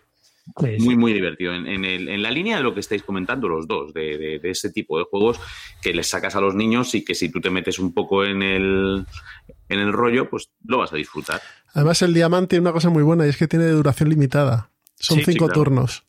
Entonces sabes que va a acabar y que los niños no se van a aburrir porque no termina, sino cinco turnos y el que coja más diamantes ha ganado. Es que Luego es, es muy bonito porque tiene los cofrecitos de colores que son diferentes, las cartas, los peones de cada uno color. Está muy bien. O sea, es un juego que está muy bien. Pues nada, Alberto, eres un Duty fan total, porque Sí, sí, ya ves que sí. es bueno de Duty. Yo creo, tampoco tiene mucho más este hombre. Este es de, Alan, este es de R, este es de Alan R. Moon también, ¿eh? Ah, bueno. Ojo, claro, es que, que yo voy a, a las cosas buenas. A la crema. No, no, Diamant, Diamant ya fuera. No, Diamond es, es divertido, es un juego divertido. Sí, sí lo es, sí lo es. Y bueno, por meter yo aquí otra cosa que a mí me está funcionando eh, a partir de cinco años y es las chapas que se llaman juego de mesa el pitch car. El Ah, pitch sí. car, eh, lo tenéis el pitch car normal y el mini que es más, más pequeño, pero es exactamente igual y va como un tiro. También digo, yo creo que, y esto, a ver cómo lo explico, pero creo que a los niños les va más que a las niñas. No sé por qué, pero el tema de habilidad de dar de fliqueo, yo creo que sí que al niño le, le- le- a un niño le va a gustar más que una niña. Ya te digo, mi, mi sobrino está flipado. O sea, cuando juego, tengo que estar toda la tarde jugando con él.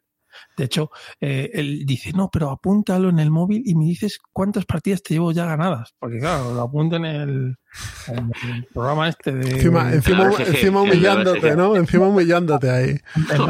VG Stats y, sí, sí, y dices, ya, pero ¿cuántas, cuántas te llevo? Porque me, me dice, no, la porci- ¿cómo es? La probabilidad de que, que yo te gane es no sé cuánto, se la sabe ya de memoria. O sea, es mejor que yo, lo reconozco, es mejor que yo, mejor que yo. ¿Qué le vamos a hacer? Es un juego muy bueno y además eh, que da pie a variantes y, porque claro, en realidad es un fliqueo, te puedes inventar las reglas que te dé la gana. Por ejemplo, con, con mi sobrino funciona muy bien el tema del- de la persecución. Uno es el poli y otro es el ladrón, se ponen equidistantes y te tienen que alcanzar. Pues eso le encanta. ¿El Flickem, ¿el Flickemam lo habéis probado alguno? Yo lo he probado, Sí, pero yo creo que con niños sí. eh, eh. Lo- mira, yo monté una partida de Flicken Up, eh, que es la versión del oeste. Eh, es muy bonito porque visualmente es muy bonito. Tiramos dos veces y la llamo regular la atención. Estoy buscando uno que mm, quería hablar de él, pero no encuentro el nombre, así que si me dais Pues dos yo- minutillos yo- lo yo me- busco porque es de, es de fliqueo, ya verás. Yo me adelanto.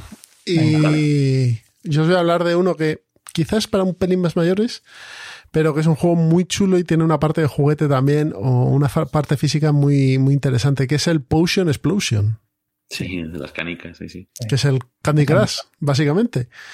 Pero tienes que hacer tus pociones y demás. Es un juego que está muy bien parido. Que este, este Edge no lo salda, ¿eh? No. Pero yo creo que ya no, no lo tienen. Este sería la- el alquimista sin, divertido, ¿no? Uf, el alquimistas. Qué, qué- qué barbaridad de juego, como me gusta. También. Pues si queréis empezar con las pociones, empezad con Potion Explosion y nada, es simplemente es un son unos tobagancitos donde caen unas canicas, tú coges una y si chocan dos del mismo color, explotan y te las llevas.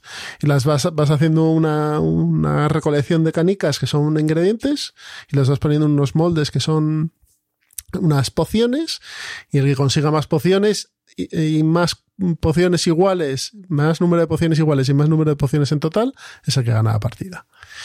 Pero se crea unas dinámicas tan chulas de hago esto para que esto haga aquí y haga no sé qué y tal, que, que están muy... A mí me gustó mucho, el, eh, me gusta mucho, vamos, todavía lo tenemos en casa, el Potion Explosion. Es que de hecho, eh, yo creo que a la hora de comprar un juego para un niño, si tiene un componente juguete, Mucho mejor. yo creo que le va a enterar más. Sobre Sí. todo hasta ciertas edades. Luego ya se Bueno, puedes abstraer más, pero... Sí. Pues Yo del que quería hablaros era de Sonora. No sé si habéis oído hablar del juego, pero es un, es un, es un juego de Flickem y de Roll and Write. Eh, tiene la parte de juego de, de, de fliquear, porque tú te pones en, como en la parte de arriba de la caja y fliqueas tu, tu, tu, no sé cómo lo llamamos, el, el disco tuyo, que tiene numeración de 1, 2 o 3. Entonces, dependiendo de esa numeración, tú intentas que caiga en una zona. Entonces, dependiendo de dónde caiga, eh, vas a apuntarte luego la valoración y en diferentes sitios. Para niños, eh, cuidado, niños ya más adultos, eh, más, más mayores, funciona bien porque tiene esa parte divertida de fliquear, porque eh, el, el tablero es muy croquinole, tiene en el centro la parte donde si lo metes, eh, bueno, ahí ganas la leche y, y la de fliquear con, y, y chocar con los demás para irles jorobando donde están posicionados. Em, me gustó mucho, un juego del que no esperaba nada, nada, nada. A Calle le gustó mucho y me parece que tiene esa parte de, de algo más de los Roll and Ride, que ya estamos un poco cansados de ellos. Y, y, pues otro para apuntar. Eh, no sé si lo van a sacar, no sé quién lo trae, Panda- no es, tengo ni de, idea. es de Pandasaurus este, Entonces está a lo mejor de Vir, ¿no? Sí. pero De Beer no está trayendo todo lo de Pandasaurus, No. ¿eh? Pues este, te digo que en producción no creo que sea muy caro, porque al final no, no dejan de ser unos discos de madera, un, un tablerito ¿Es, y las es- es madera de- o es plástico? Me parecía plástico en las fotos. Pillado. No te sé decir. Puede ser plástico, ¿eh? Eh, Le jugué en noviembre, puede ser plástico. Mm, Tiene pinta. Eh, pues, pues más barato, o sea, si, si mejor me lo pones. Sí. Al final, eh, Sí. un juego divertido, ¿eh? Un juego Y para... es, y es precioso, ¿eh? El juego es sí, precioso. es muy chulo. Al final es, es, mm, eh, poder utilizar cuatro zonas, pues tienes el desierto, la pradera, el bosque y no sé qué. Y cada una eh, eh, interactúa con tu tablero, con tu, con tu zona donde tú apuntas de manera diferente. Eh, una simplemente es marcar una X, otra hacer un camino, otra llegar a no sé dónde y está bien. Dentro de que, bueno, a, Calle eh, los juegos de Roland Wright la gustan bastante. El, eh, uno de sus juegos favoritos es este, el, ¿cómo se llama? El de, de ah, el, que sacó de Vir, el Plenus, el Optimus. Optimus. El, Guns of Clever. of Clever, que yo el que tengo es el Guns of Clever. Y ese, ese también es partidas y partidas. Pues este da una cosita más, un girito más. El, tema de quizá del flicking hay que tener, hay que cogerlo con cuidado y hay que conocer a tus hijos, porque sí es cierto que sí, en el sentido de que se pueden frustrar, porque el flicking requiere cierta habilidad, no solo dar un golpe. En el croquinole, por ejemplo, que yo también lo tengo, con mi sobrino, pues le gusta menos porque se frustra, porque es más difícil. Es, que no, es difícil. el, el, croquinole es complicado. Entonces, eh, flicking sí, pero con tiento. Es decir, tiene que ser un flicking sencillito. Por ejemplo, el que yo decía del pitch car, como tienes bordes eh, que está todo bordeado, tú le puedes dar un, galletón que si no salta va, va, va, por el perfil de, de, la curva y no se sale el disco. Entonces, eso parece que no, pero, pero ayuda. Por eso digo que el flicking sí, pero mmm, viendo que, que, traes. Por ejemplo, el, lo que decíamos del flicking up, ¿por qué a mí no me funcionó? Porque el tablero es quizá demasiado grande, o bueno, el tablero, el área de juego es demasiado grande y el niño es que es difícil si le cuesta a un adulto más o menos el disparar bien, imagínate un adulto o sea, un niño. Tienes que a lo mejor reducir todo tanto y si reduces todo tanto es en plan un pim pam pum. Te doy, tú me das, te doy, tú me das. Eh, pierde, pierde el componente de, de gracia. Pero el, el, flicking sí es una mecánica que, que, como es un poco juguete, yo creo que para los niños eh, funciona, funciona perfectamente. Pues, pues si querés vamos acabando y decimos los últimos, ¿vale? Venga. Y yo voy a decir un euro. Ah. Es que estaba mirando que si lo tenía por aquí. y sí, la isla de Sky. Uf. ¿No te gusta? Has acertado, Sie siempre me equipo a la isla de Sky. De hecho, tengo las dos expansiones. Los druidas, que está en alemán, y el Wanderer este, el, el viajero. Pues en mi casa funciona como un tiro. Es el carcasón con gestión económica. Pero sí, sí, funciona muy bien el, el Isla de Sky. No te gusta, ¿no? Pero, ¿sabes qué pasa? Que, que, yo creo que fue una mala experiencia de, de la partida en sí. Entonces, eh, la, ¿Pero la lo has jugado no con, con, tu hija? No, no, no. Este lo jugué en Zacatrus, en una quedada con la gente de Zacatrus y, y, pues, pues eso, no te pilla siempre igual y a lo mejor el juego es buenísimo. Este es de Fister, ¿no? Es de Fister, sí. De Fister, sí. No sé por qué no me gusta, me gusta todo lo de Fister. A lo mejor le debería dar otra segunda oportunidad. A ver, el juego, el juego es muy simple, ¿vale? Luego le sí, sí, sacado... es una apuesta, es, es, es un juego Exacto. de colocación de losetas y, y, y subasta sí. secreta, me parece sí, que era. Al principio, pero luego eh, tú, pujo, tú valoras más bien un, tus losetas y luego los otros te las pueden comprar o no, ¿vale? ¿Qué pasa? Que si tú eres el jugador inicial, tienes dos losetas y te la compra, solo te pueden comprar una, un jugador, ¿vale? Y un jugador te compra uno, cuando le toque a él, tú tienes el dinero suficiente para comprarle otra, ¿vale? Lo que pasa es que a lo mejor la que tienes tú no te interesa. O sea, la que tiene él no, no, te interesa a ti. Pero bueno, el juego como tal está muy bien parido, ¿eh? es bastante redondo. Y en casa sí que ha funcionado bien. Y caja muy pequeña. Caja pequeña, eso es cierto. Eso, eso parece que no, pero. Editado en español también por la gente de SD, creo. Así sí, que... se, se, agradece, se agradece. ¿Y tú, Alberto, qué euro tienes ahí que.? Yo, yo el último que he jugado es Paleo. Paleo no es un euro, es de, lo saco de Vir. Y es un juego muy diferente. No sé si lo habéis probado. No, he visto la reseña. Es el de. Es como es el operación, ¿no? Parecido. Que tienes que ir sacando cositas de la expedición. de la. No. No, no es, no, ese. es no, no, tiene nada de habilidad. Paleo es un juego de, de cartas. No, donde... fósil, perdona, es Fossils el que me decía yo. Ah, vale. vale. Eh, este paleo es un juego de, de, cooperativo de habilidad donde tú llevas un clan y tienes que ir pasando diferentes pruebas con los eh, símbolos que tu clan tiene. Lo divertido que han hecho con este juego, y creo que es el acierto, es que han hecho módulos tipo el, primera clase. ¿Os acordáis que el primera clase tiene diferentes módulos de cartas? Pues aquí han metido módulos que puedes combinar para hacer diferente, como una especie de campaña, donde evoluciona. Cada vez empiezas una partida nueva, pero la partida es diferente a la anterior. En una tienes que ir pues un poco a conseguir carne, matando lobos, eh, en otra tienes que ir a pues un poco más a cosechar. Y está muy bien hecho. A mí Paleo me parece que es un juego que no es nada caro y que mm, funciona bien como cualquier otro cooperativo.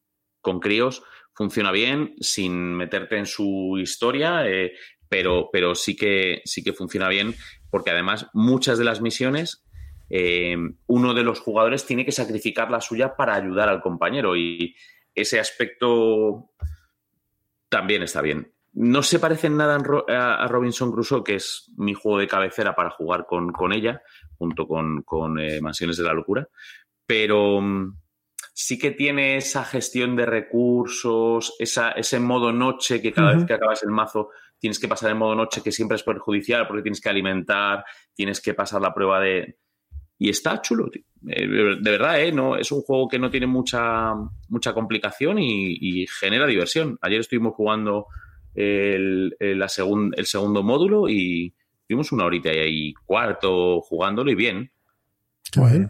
Sí, sí, sí que ha pegado fuerte este paleo en, muy buenas críticas. Y...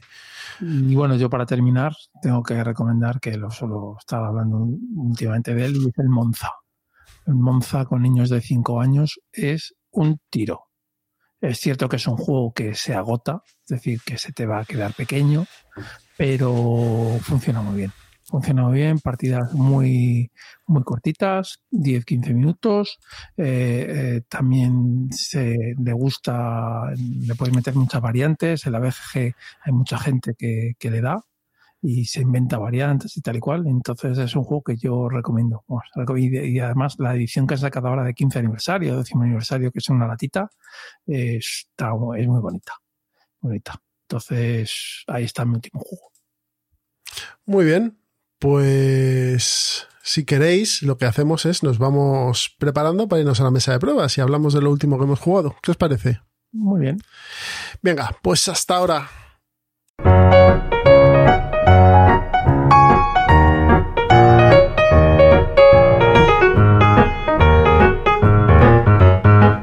Ya estamos sentados en la mesa de pruebas y vamos a hablar con Alberto de lo último que hemos jugado estos últimos días, estas tres semanas.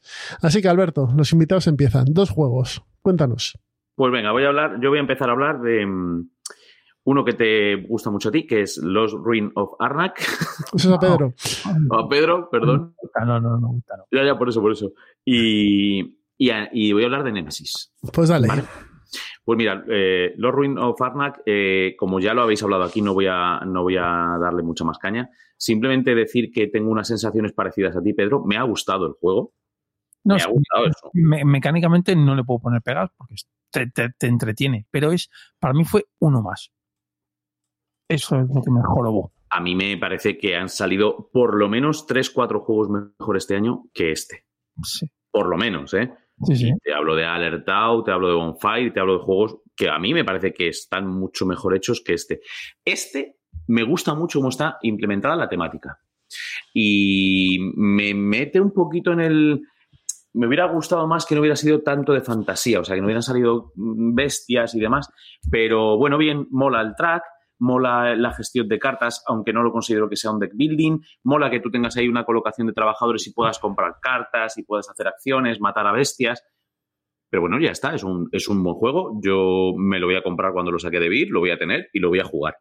Pero mm, no está en el top 3 de, de mis juegos de este año 2020. De hecho, hablando de las cartas, no comban todas bien. Tú puedes tener partidas malas de que no te comen las cartas. Entonces, es, para mí eso es un poco plof. Como sí. que salgan las cartas, eh, pues bueno. Yo gané yendo a cartas, ¿eh? Es que en las cartas hay muchos puntos. Yo cuando he jugado suelo ir a cartas y el track intentar no ser el último. Eso es. ya está, estar ahí. Para, para que no me saque mucha puntuación y ya está. Y las cartas, yo creo que las cartas está el. Pero, pero el juego como tal, o sea, tú lo ves desplegado en mesa, molas, es que, o sea, no. O sea, mm, técnicamente, mecánicamente, en el diseño no puedes poner pegas. Está bien, está bien. Pero luego cuando juegas, a lo mejor puede ser que, que estábamos esperando algo más. A lo mejor yo iba con más expectativas o expectativas más altas porque decían, joder, el mejor de ese, no sé qué, porque en el booth salía muchísimo este juego. Y al final, pues a mí se me ha deshinchado. Se me, se, me deshinchó.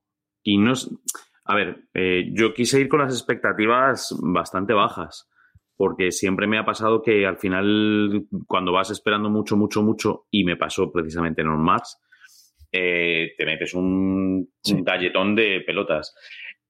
Mm, buen juego. No, no, todas las mecánicas funcionan, están bien hechas, funcionan bien, están muy bien complementadas.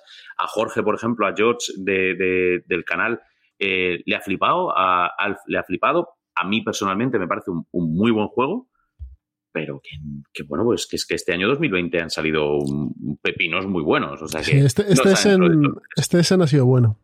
Y, eso, bueno, ¿eh? y, eso que han salido pocos juegos, bueno, 4.000, 4.500, que son pocos. 3.000 de maldito y el resto repartir. más o menos, más o menos. Bueno, y Nemesis, cuéntanos. Pues mira, Nemesis, os voy a contar mi experiencia con el Nemesis. Yo a Nemesis le tengo jugadas cinco partidas, seis partidas.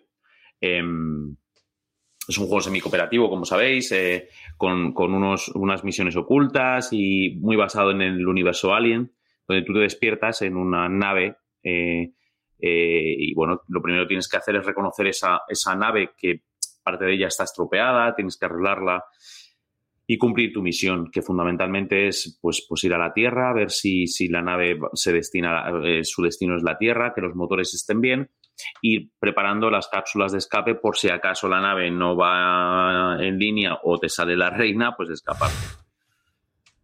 Lo he jugado tres de las partidas con cinco y se me ha hecho una bola. ¿Sí? Uf. Bueno, es más, este era el hueco de Nemesis. He vendido todo. De hecho, me había metido en la expansión que sale ahora, en, que me tiene que llegar dentro de unos meses, eh, y ya la he vendido a futuro. Porque mm, el juego es muy bonito, el juego es un Awaken mm, narrativo, bueno, narrativo lo justo, la verdad es que no es muy narrativo, es más, es más una aventura, es más un descubrir eh, los setas y gestionarlas.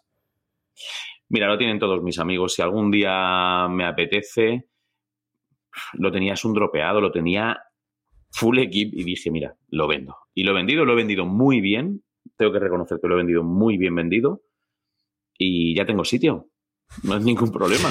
Eh, ¿Esas partidas las has dado de manera muy seguidas? No. ¿No? No, no, no, mira, la primera partida que juega Nemesis fue en inglés. Y habrá uh, dos años. La primera. Y esa, fíjate, funcionó muy bien. Yo me lo pasé muy bien, me divertí eh, y bueno, pues decidí entrar y comprarme el, juego. Eh, bueno, no, de hecho yo creo que ya había entrado. Muy, muy también de mí. Primero entro y ya luego si eso lo pruebo. Pero bueno, no me, no me arrepentí, dije, bueno, lo he probado, fenomenal. Pero después de jugarlo varias veces, eh, he tenido dos, dos experiencias, tres, por, tres malas a cinco y, y bueno, pues si quiero volver a jugar. Tengo muchos juegos de ese tipo. Es que ese juego, yo creo que no le puedes dar muchas partidas seguidas para que, para que respire bien, ¿vale? Es como los buenos vinos, que los tienes que dejar un poco abiertos antes para que respiren, pues el Nemesis igual. Y luego depende mucho del grupo. Sí. El, grupo era diferente al anterior, ¿eh? Ya, pero si no cuajan los dos... No, no, no hizo no, estuvo bien la partida, ¿eh? Y la terminamos y estuvo bien. Y pues mira, el, el, juego no lo estábamos jugando con mi copia, lo estábamos jugando con la copia de, eh, de Monaguillo. y, Monaguillo hizo así, mira, dijo a uno que lo, que lo estaba jugando, te lo vendo, me lo compras así, tómalo. y lo vendió él y lo vendí yo. A ver, es un, es un juego, a mí me gusta, ¿eh? yo lo tengo y no creo que salga de mi colección. Pero sí es cierto que, por ejemplo, mm, si decides ir a un sitio, ya no puedes decir, ah, no, bueno, pero luego me voy a otro lado porque cuesta moverse. Uf, mucho. Entonces, eh, esa gracieta que te puede decir, pues yo voy a motores y luego dice, ah, pues yo voy a verte también a ver qué, qué haces y tal. Pues no puedes, no puedes. Es, yo voy a motores para arreglarlos. Te tienes que fiar. Si luego es el saboteador, pues te has Esto te jodido. Entonces, ese es, para mí es la pega. Y que aprieta mucho, Pedro. Aprieta mucho. Eh, Es que, es que ese juego creo que deberían haberle bajado un puntito el, el- el- el nivel de, de- de los monstruos. Sí. Debe, debe, al final no deja de ser un, un juego donde tú te enfrentas al a, a monstruos en sí. Sí. Y a mí me hubiera gustado más que hubiera sido un juego de explorar, de ver, de gestionar el rol oculto, de ver a ver tus misiones y que de vez en cuando te salga un bicharraco y te tengas que pegar. Pero es que hay un momento donde tienes todas las y, y es habitual, o sea, tienes todas las, las habitaciones rotas, eh, eh, los motores no sabes dónde van, eh, el destino es, vete tú a saber, eh, los cacharros no se activan y tú dices, es que lo que me apetece es comerme ya, Es coño, echarme a llorar, ya". Anu- es echarme a llorar o salir al espacio directamente. Es eso, es- bueno, pues entonces, como he tenido dos experiencias malas, es un juego que ocupa mucho, Mucho. Mucho en colección. Eh, y mira, por suerte o por desgracia, son 300 y pico juegos lo que hay en mi colección y eh, me gusta que fluya, que Eso salgan y entren. Eso Y este ha salido. Bueno, pues yo os voy a hablar de dos, ¿de acuerdo? Venga. El primero es eh, de Magnificent, el juego que salió el año pasado por Arrakis, que salió, este es del Essen del 2019. Sí, Arrakis lo trajo en el 20, Hmm, Pero Vale, es del vale. pero 19, es, sí. del, es de ese del 19. sí. Y es mejor edición que la original. Sí, la sí, le, le han dado una vueltecita y lo han dejado más limpio. Nada, juego muy sencillito, un juego un euro medio de gestión de dados, pero y, y a su vez de gestión de acciones y de progresión. Y me encanta, a mí me encanta este juego. Me parece que está tan bien medido, que todo va tan fluido, que tiene su toma de decisiones sin convertirse en un como en- eh, en una toma farragosa, en un caldo espeso, sino que tú vas, haces cuatro acciones, esas, o sea, activas cuatro veces los poderes, los puntos para hacer esas tres acciones que puedes hacer, actuar, construir y viajar, y con eso tienes que sumar más puntos que nadie y tener la el suficiente ojo para intentar puntuar tus cartas lo mejor posible. Así que creo que lo van a reeditar porque se agotó y me parece que es una buena compra si, si te gustan Sí, los euros medios. Estéticamente es bonito, es cierto que a lo mejor no le gusta a todo el mundo. Es un poco oscuro. Sí, Pero el- tiene su encanto, ¿eh? que sea oscuro. ¿eh? y las letras Art Deco a lo mejor tampoco gustan y tal, pero si, si eso no te importa, me parece que como euros medios es de lo mejorcito que ha salido en los últimos tiempos. Sí. Sí. Eh, solo por meter un poco ahí Dime. un, el- ha habido un problema, no es un problema, ha habido este año un- una historia con, con las ediciones en español eh, que han venido muy cortas en todos los casos. Nosotros sí que hemos hablado con algún editor, con, con alguna em- maldito, hemos hablado con Arrakis, hemos hablado con Masqueoka, y este año es que han, han apretado muchísimo porque donde iban a traer 2.000 han traído 1.000, no han sabido cómo iban a manejar el tema de- del virus y las ediciones han quedado todas muy cortas. O sea, de Magnificent mm, tendría que haber y se han quedado cortos porque, bueno, porque se ha vendido muy bien y porque hay poco. Eh, hablábamos antes, antes de, de entrar, Praga, también de Rakis, es que está prácticamente agotado. Es que, es que Bueno. ha llegado hace dos días. En Navidades, de Arrakis también, el Wavelength también Sí, ahí le tengo. Sí, sí. fue nada, Sí, cuatro copias como quien dice y se acabó. de hecho, y el, el que voy a hablar ahora también, porque el A que ver. voy a hablar ahora es Stockpile. Ole. La verdad, que, que salió, salió el pasado día 22. Fue, salió el, o el jueves 21, viernes 22. Juego de gestión de acciones. eh, estos señores de en el Rincón Legacy ya le dedicaron un, un buen rato. Estuvisteis hablando de él. Mm, Esta es la edición definitiva, creo. Edición completa. Edición, Sí, la- Edición épica. edición es- épica, que incluye todas las expansiones que han salido hasta ahora.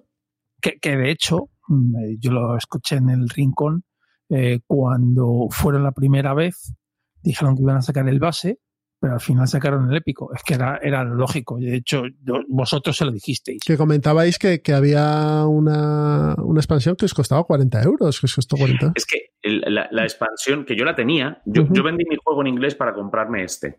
Eh, la expansión de los dados, eh, yo la compré en Francia y me costó un pastón, porque en aquella época se especulaba con ella, porque no había y eh, como sabéis, eh, antes de que termines, pues es una copia imprescindible. Eh, y yo pagué un dineral por ella. No recuerdo si fueron 40, pero si no fueron 40 serían 36 o 35 y por una cajita pequeña, ya sabes. Pues Sí, nada, es nada. juego estupendo si os gustan eso de la especulación, de comerle la oreja al otro. A lo mejor comerle la oreja al otro, perdona, no. pero, no. pero putear al otro sí, lo máximo posible. Y muy buena edición, muy bien, Sí. muy bien trabajada, muy, muy bonita. Y oye, por un precio que está bastante bien, son 50 y pocos euros. Casi Eh, 60, 55. Sí, bueno, 50. pero eso es PvP en, en tienda digital, en tienda online, a lo mejor es Se puede el sacar por menos. 52. En, en, en alguna tienda Mm. de estas online con algún descuentillo y demás. Sí, y eh, Sí. merece la pena. ¿eh? Y, y co- y como dice Alberto, seguramente si os dudáis mucho, se vuelan, porque no debe haber muchas copias. No las hay. No, no las hay. Y esto sí que lo sé porque hace poco he podido hablar otra vez con Jorge y están muy contentos y a la vez muy tristes, como, como cuando vas con niños. Sí, Porque, bueno, pues al final están muy contentos porque están funcionando muy bien. La verdad que parece que nos patrocina Arrakis, pero, pero Arrakis está haciendo, la verdad, un catálogo muy chulo Sí, y, y están vendiéndolo muy bien. La faena es que, claro que las tiradas a lo mejor las hubieran vendido duplicadas. claro. Pero bueno, es que con dinero, o sea, nosotros hablamos desde fuera, desde detrás de la valla y claro, claro. es lo mismo decir, es que ¿cuántas hago? 1500 y es que si te comen las 500, es que es una pasta. O sea, no puedes, no puedes tropezarte. Quiero decir, una editorial española de juegos de mesa no puede permitirse tropezar en un juego. No se lo puede permitir. Bueno, si es de cartas, a lo mejor sí, pero ya. Mm. Y con cuidado, es que al final a mí me, me- llama muchísimo la atención la parte empresarial de todo esto. Eh, me gusta mucho, siempre me ha, me ha gustado y siempre que puedo aprovecho para tirarles de la lengua a ver qué parte de empresarial le puedes sacar. Y es jorobado tener que decidir qué, qué producto sacas, cuánto, qué importancia le das, eh, qué prioridad le das en tu, en tu mercadería. Ostras, Y sobre todo teniendo en cuenta que el impacto gordo va a ser una semana como mucho. Eso es. la- lamentablemente estamos en ese, en ese momento, ¿eh? Porque a día de hoy estamos que yo voy a sacar el Praga Cap Caput de Regni, creo que es, Sí. y el golpe va a aguantar tres días. Pues no Cinco a hables lo de mejor. golpes en el Praga, por favor. Bueno, el tuyo a lo mejor aguanta un poco más el golpe pero- en el tiempo. Pero, pero va a aguantar eso. Y, y a la semana siguiente van a sacar otro y el foco de atención va a hacer rup y se va a ir ahí. Sí, y lo sí, que hayas sí. podido vender en esos cinco días, bien. Y lo otro, pues más gotita a gotita. Bueno, bueno, de hecho, nosotros, nosotros, quiero decir, los medios eh, lúdicos, pues ayudamos a eso también, muchas veces a rescatar juegos que quizá eh, tienen tres meses de antigüedad. Tres meses. Madre mía. Sí, sí. Sí, sí, es, eh, es una pena. Bueno, y deciros que este juego lo vamos a sortear, porque eso nos ha cedido una copia Rakis para la reseña, así que vamos a sortearlo, estar atentos, que en el programa de mecenas lo pondremos a, a sortear este edición épica de Stockpile. Pues venga, voy rapidito. Yo no voy a ir con dos juegos, solo con uno, por llevar la contraria.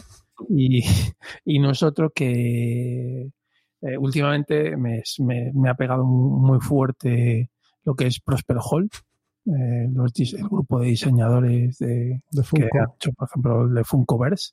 Y pues nada, eh, voy voy a traeros el Back to the Future Back in Time, que es del, del 2020. Es un juego cooperativo de dados que la verdad es que me ha gustado bastante. Me ha gustado bastante. Si te gustan los cooperativos, es un juego de una horita, horita y poco, horita y media por ahí. Y básicamente es recrear la película de Regreso al Futuro, la primera. ¿Vale? Entonces, eh, tiene cosas muy chulas. O sea, bueno, tú lo que tienes que hacer es coger, pues como la película, eh, coger una serie de elementos que están diseminados por eh, Valley Hill, eh, los recuperas. Hill Valley. ¿Perdona? Hill Valley, no Valley Hill. Hill Valley, bueno, vale. Hill Valley. Los recuperas, los metes en el DeLorean y ya te tienes que ir a la recta final y, tirar y volver y volver a tu presente. Y todo eso consiguiendo que tus padres, bueno, los padres de, Michael J. Fox, eh, se enamoren. Entonces tiene una mecánica interesante que, que, es como en la peli, que tienes una foto de, la familia y se va y las tienes que ir eh, girando y se van desapareciendo y vas desapareciendo de la foto.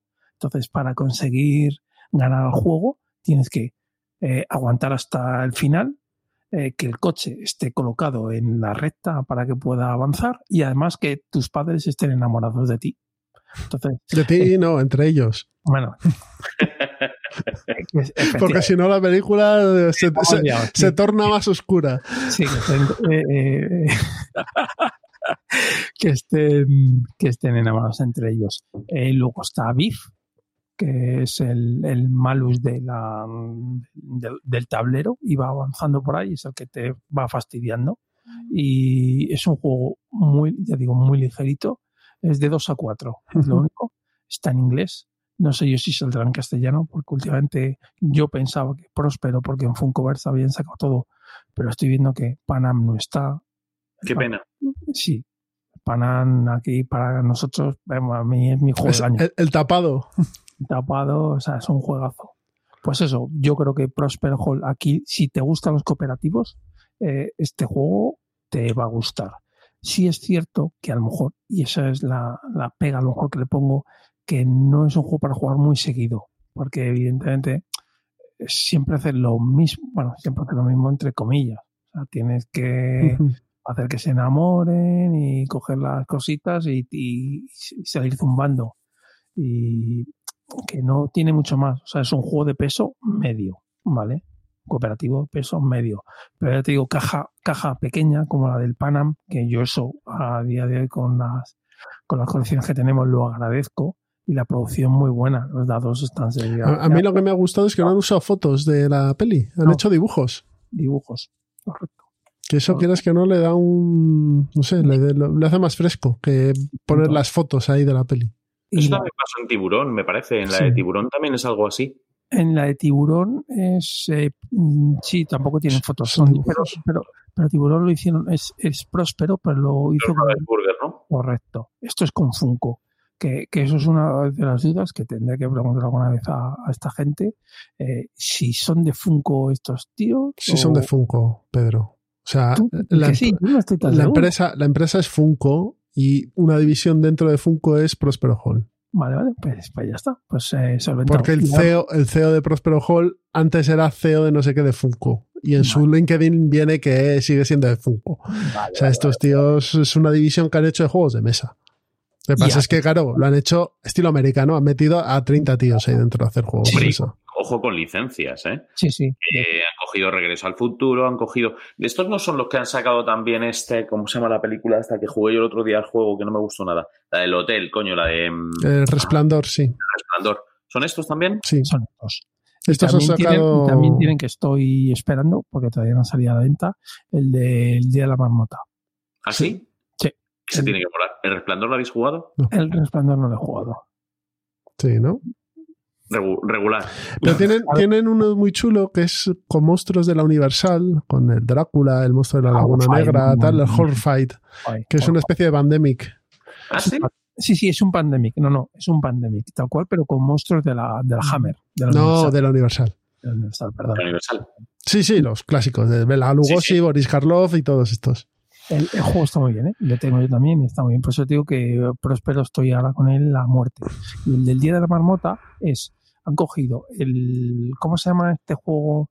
Que, que mucha gente dice que no es un juego, que es, tienes que sacar el 1, el 2, el 3, el 4, ¿cómo se llama este juego? Que, que no puedes hablar, que es de cartas. ¿The Mine? Eso, The Mine. Es el The Mine, pero con un twist. El, el del Día de la Marmota. Bueno. Eh, eh, ahí está próximamente especial Prospero Hall. Seguro. Bueno, pues si queréis nos vamos al plan malvado. Vamos. Hasta ahora.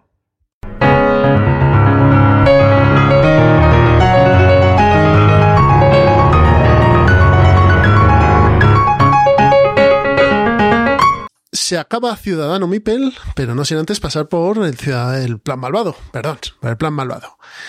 Que ya sabéis lo que es porque hemos estado hablando una hora y pico de él, o sea que no vamos a entretenernos más. Alberto, ¿qué, qué juego nos traes aquí para el plan malvado? Pues mira, em, la semana pasada estuvimos hablando de, en el mini de, Lords of Waterdeep, eh, que ya se lo hago jugar, yo es, es, pero no me ha salido Eurogamer, entonces.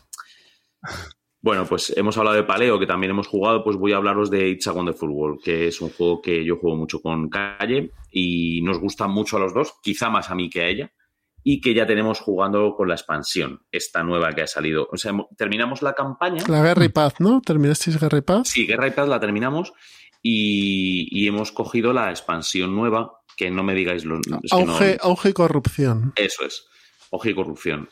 Que lo que hace es que mete un, mazo más de cartas. Eh, eh, bueno, para, para, empezar un poco a explicar el juego, este es un juego de eh, gestionar eh, unos recursos para ir completando unas cartas que te piden esos recursos y la carta la puedes usar para quemarla y coger el recurso que te da la carta o para completarla y ir haciendo una pila de, de, generación de recursos que lo vas a hacer cuatro veces en, el, en la partida y ahí vas a ir consiguiendo diferentes modos de, puntos de victoria a través de combinaciones de cartas, con la propia carta o eh, con las mayorías de las producciones, que son cinco recursos.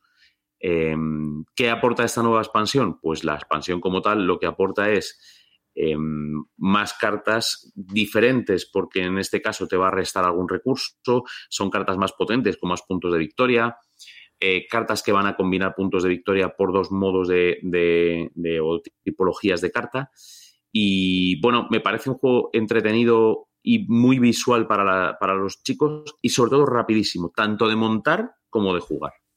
En cinco minutos lo tienes montado y si sabes jugar, una partida la tienes liquidada en cuestión de 20 minutos, cuarto de hora o así. De hecho, nosotros no jugamos nunca una. Siempre jugamos un par por lo menos. Es bastante rápido. Yo también lo juego con mi chaval y es bastante rápido. Lo único que no es un juego a partir de tres mejor que para dos solo. Sí, sí, sí, posiblemente. Yo juego muchos juegos a dos que sean mejor a tres, pero, pero bueno, es que este juego, al tener una parte de draft eh, mm, a dos, cualquier draft va a coger. ¿Vale? Y bueno, pues sí, se juega mejor a tres. Y, Sí, pero bueno, las sensaciones a dos son buenas, ¿eh? O sea, no es como eso, no es como eso en Wonders. Este funciona bien a dos. Y en solitario va muy bien también. Si tenéis a un poquito de mono y queréis echarle una partida, es un juego que, tiene, tiene una preparación algo diferente, pero funciona bastante bien. Y visualmente y de componentes es muy chulo el, juego este. Y rapidísimo, o sea, de verdad, un acierto de Trangis. Un acierto de Trangis, de verdad. Sí, la verdad es que sí. Es un juego que además no estaba muy en su línea, porque. Pero está muy bien que, se lo hayan traído. Pedro. Pues vale, pues yo le voy a dar al. Pues como hemos estado hablando antes de los memo, pues voy a traer aquí uno que se llama Memoir, que yo jugué a la. Creo que hay una segunda edición, porque mi caja es. Lo estoy viendo ahora mismo y es distinta a la que, a la que hay ahora pero vamos, es, básicamente un memo de con unos animales eh, pues eh, a ver es, es memoar con tres R's y una exclamación al final. Eso sí es memoar con tres R's y una exclamación. Entonces eh, básicamente se montan con cartas una cuadrícula de 5x5 y, y, y, la gracia que tiene que a mí me parece que, que, está muy bien por lo menos para los adultos es que te permiten al principio de la partida girar tres cartas y las ves y ya dices, ah, vale, bueno, ya tengo algo de información, ya no vas eh, a ciegas. Eh, y nada, es simplemente levantar. ¿Qué gracia tiene? Eh, pues que las localizaciones, no, las localizaciones, no, perdón, los animales tienen poderes. Entonces puedes jugar simplemente a levantar y el que si levantas bien pues se queda y pasa al siguiente turno, porque esto es, es un rey de la pista. Es decir, si yo acierto, que por cierto, el, el, memory es o bien aciertas animales o bien aciertas el fondo. Es más fácil. Y, y, si aciertas, es rey de la pista.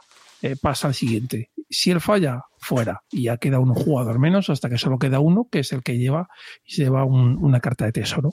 Se juega un número de rondas y luego está lo de la gracita de, los, de los poderes de los animales. Y ya, no tiene más. Es un juego familiar de 10-15 minutitos que el fallo que tiene, y es muy gordo, son las reglas. En serio, hace mucho tiempo que no me enfrento a unas reglas tan malas. Que, que, tuve que ir a la BGG. para, ese, para, un para un memo. Os lo juro, para un memo. O sea, mm, mm, este, no sé si Luego te voy a enseñar yo una de, las level también muy bonitas. O sea, no sé si estarán por ahí colgadas las reglas, las originales, pero en castellano dices, es que es, horrible, horrible, o sea, horrible. De, de, tener que ir a un ejemplo de la BGG para enterarme. No te enterabas tal y como está redactado, porque las reglas inconexas, los párrafos que tienes que dar saltos, y estamos hablando de una hoja de reglas. Una hoja de reglas. ¿Pero creéis que esto es por culpa de la cantidad ingente de juegos que están saliendo? Seguramente, no dan abasto y, seguramente. Y, de verdad que no dan abasto a revisar todo lo que producen. Seguramente. Eh, también el problema es que contar reglas es difícil, ¿eh? O sea, explicar unas reglas es, Que se lo digan a, a, los de los Wargames, que llevan 50 años y todavía no han hecho unas reglas medio decentes. Sí, sí, o sea, tiene su, tiene su aquel. Pero vamos, quitando eso, a mí el juego es una caja pequeña. Si os gustan los memos, con niños a partir de cuatro años, pues jugando solo al memo, eh, yo, lo cumple todo. Caja pequeña, diez minutitos, eh, te echo una partida y te dice, a la venga ya, otra cosa. Muy bien. Pues yo termino.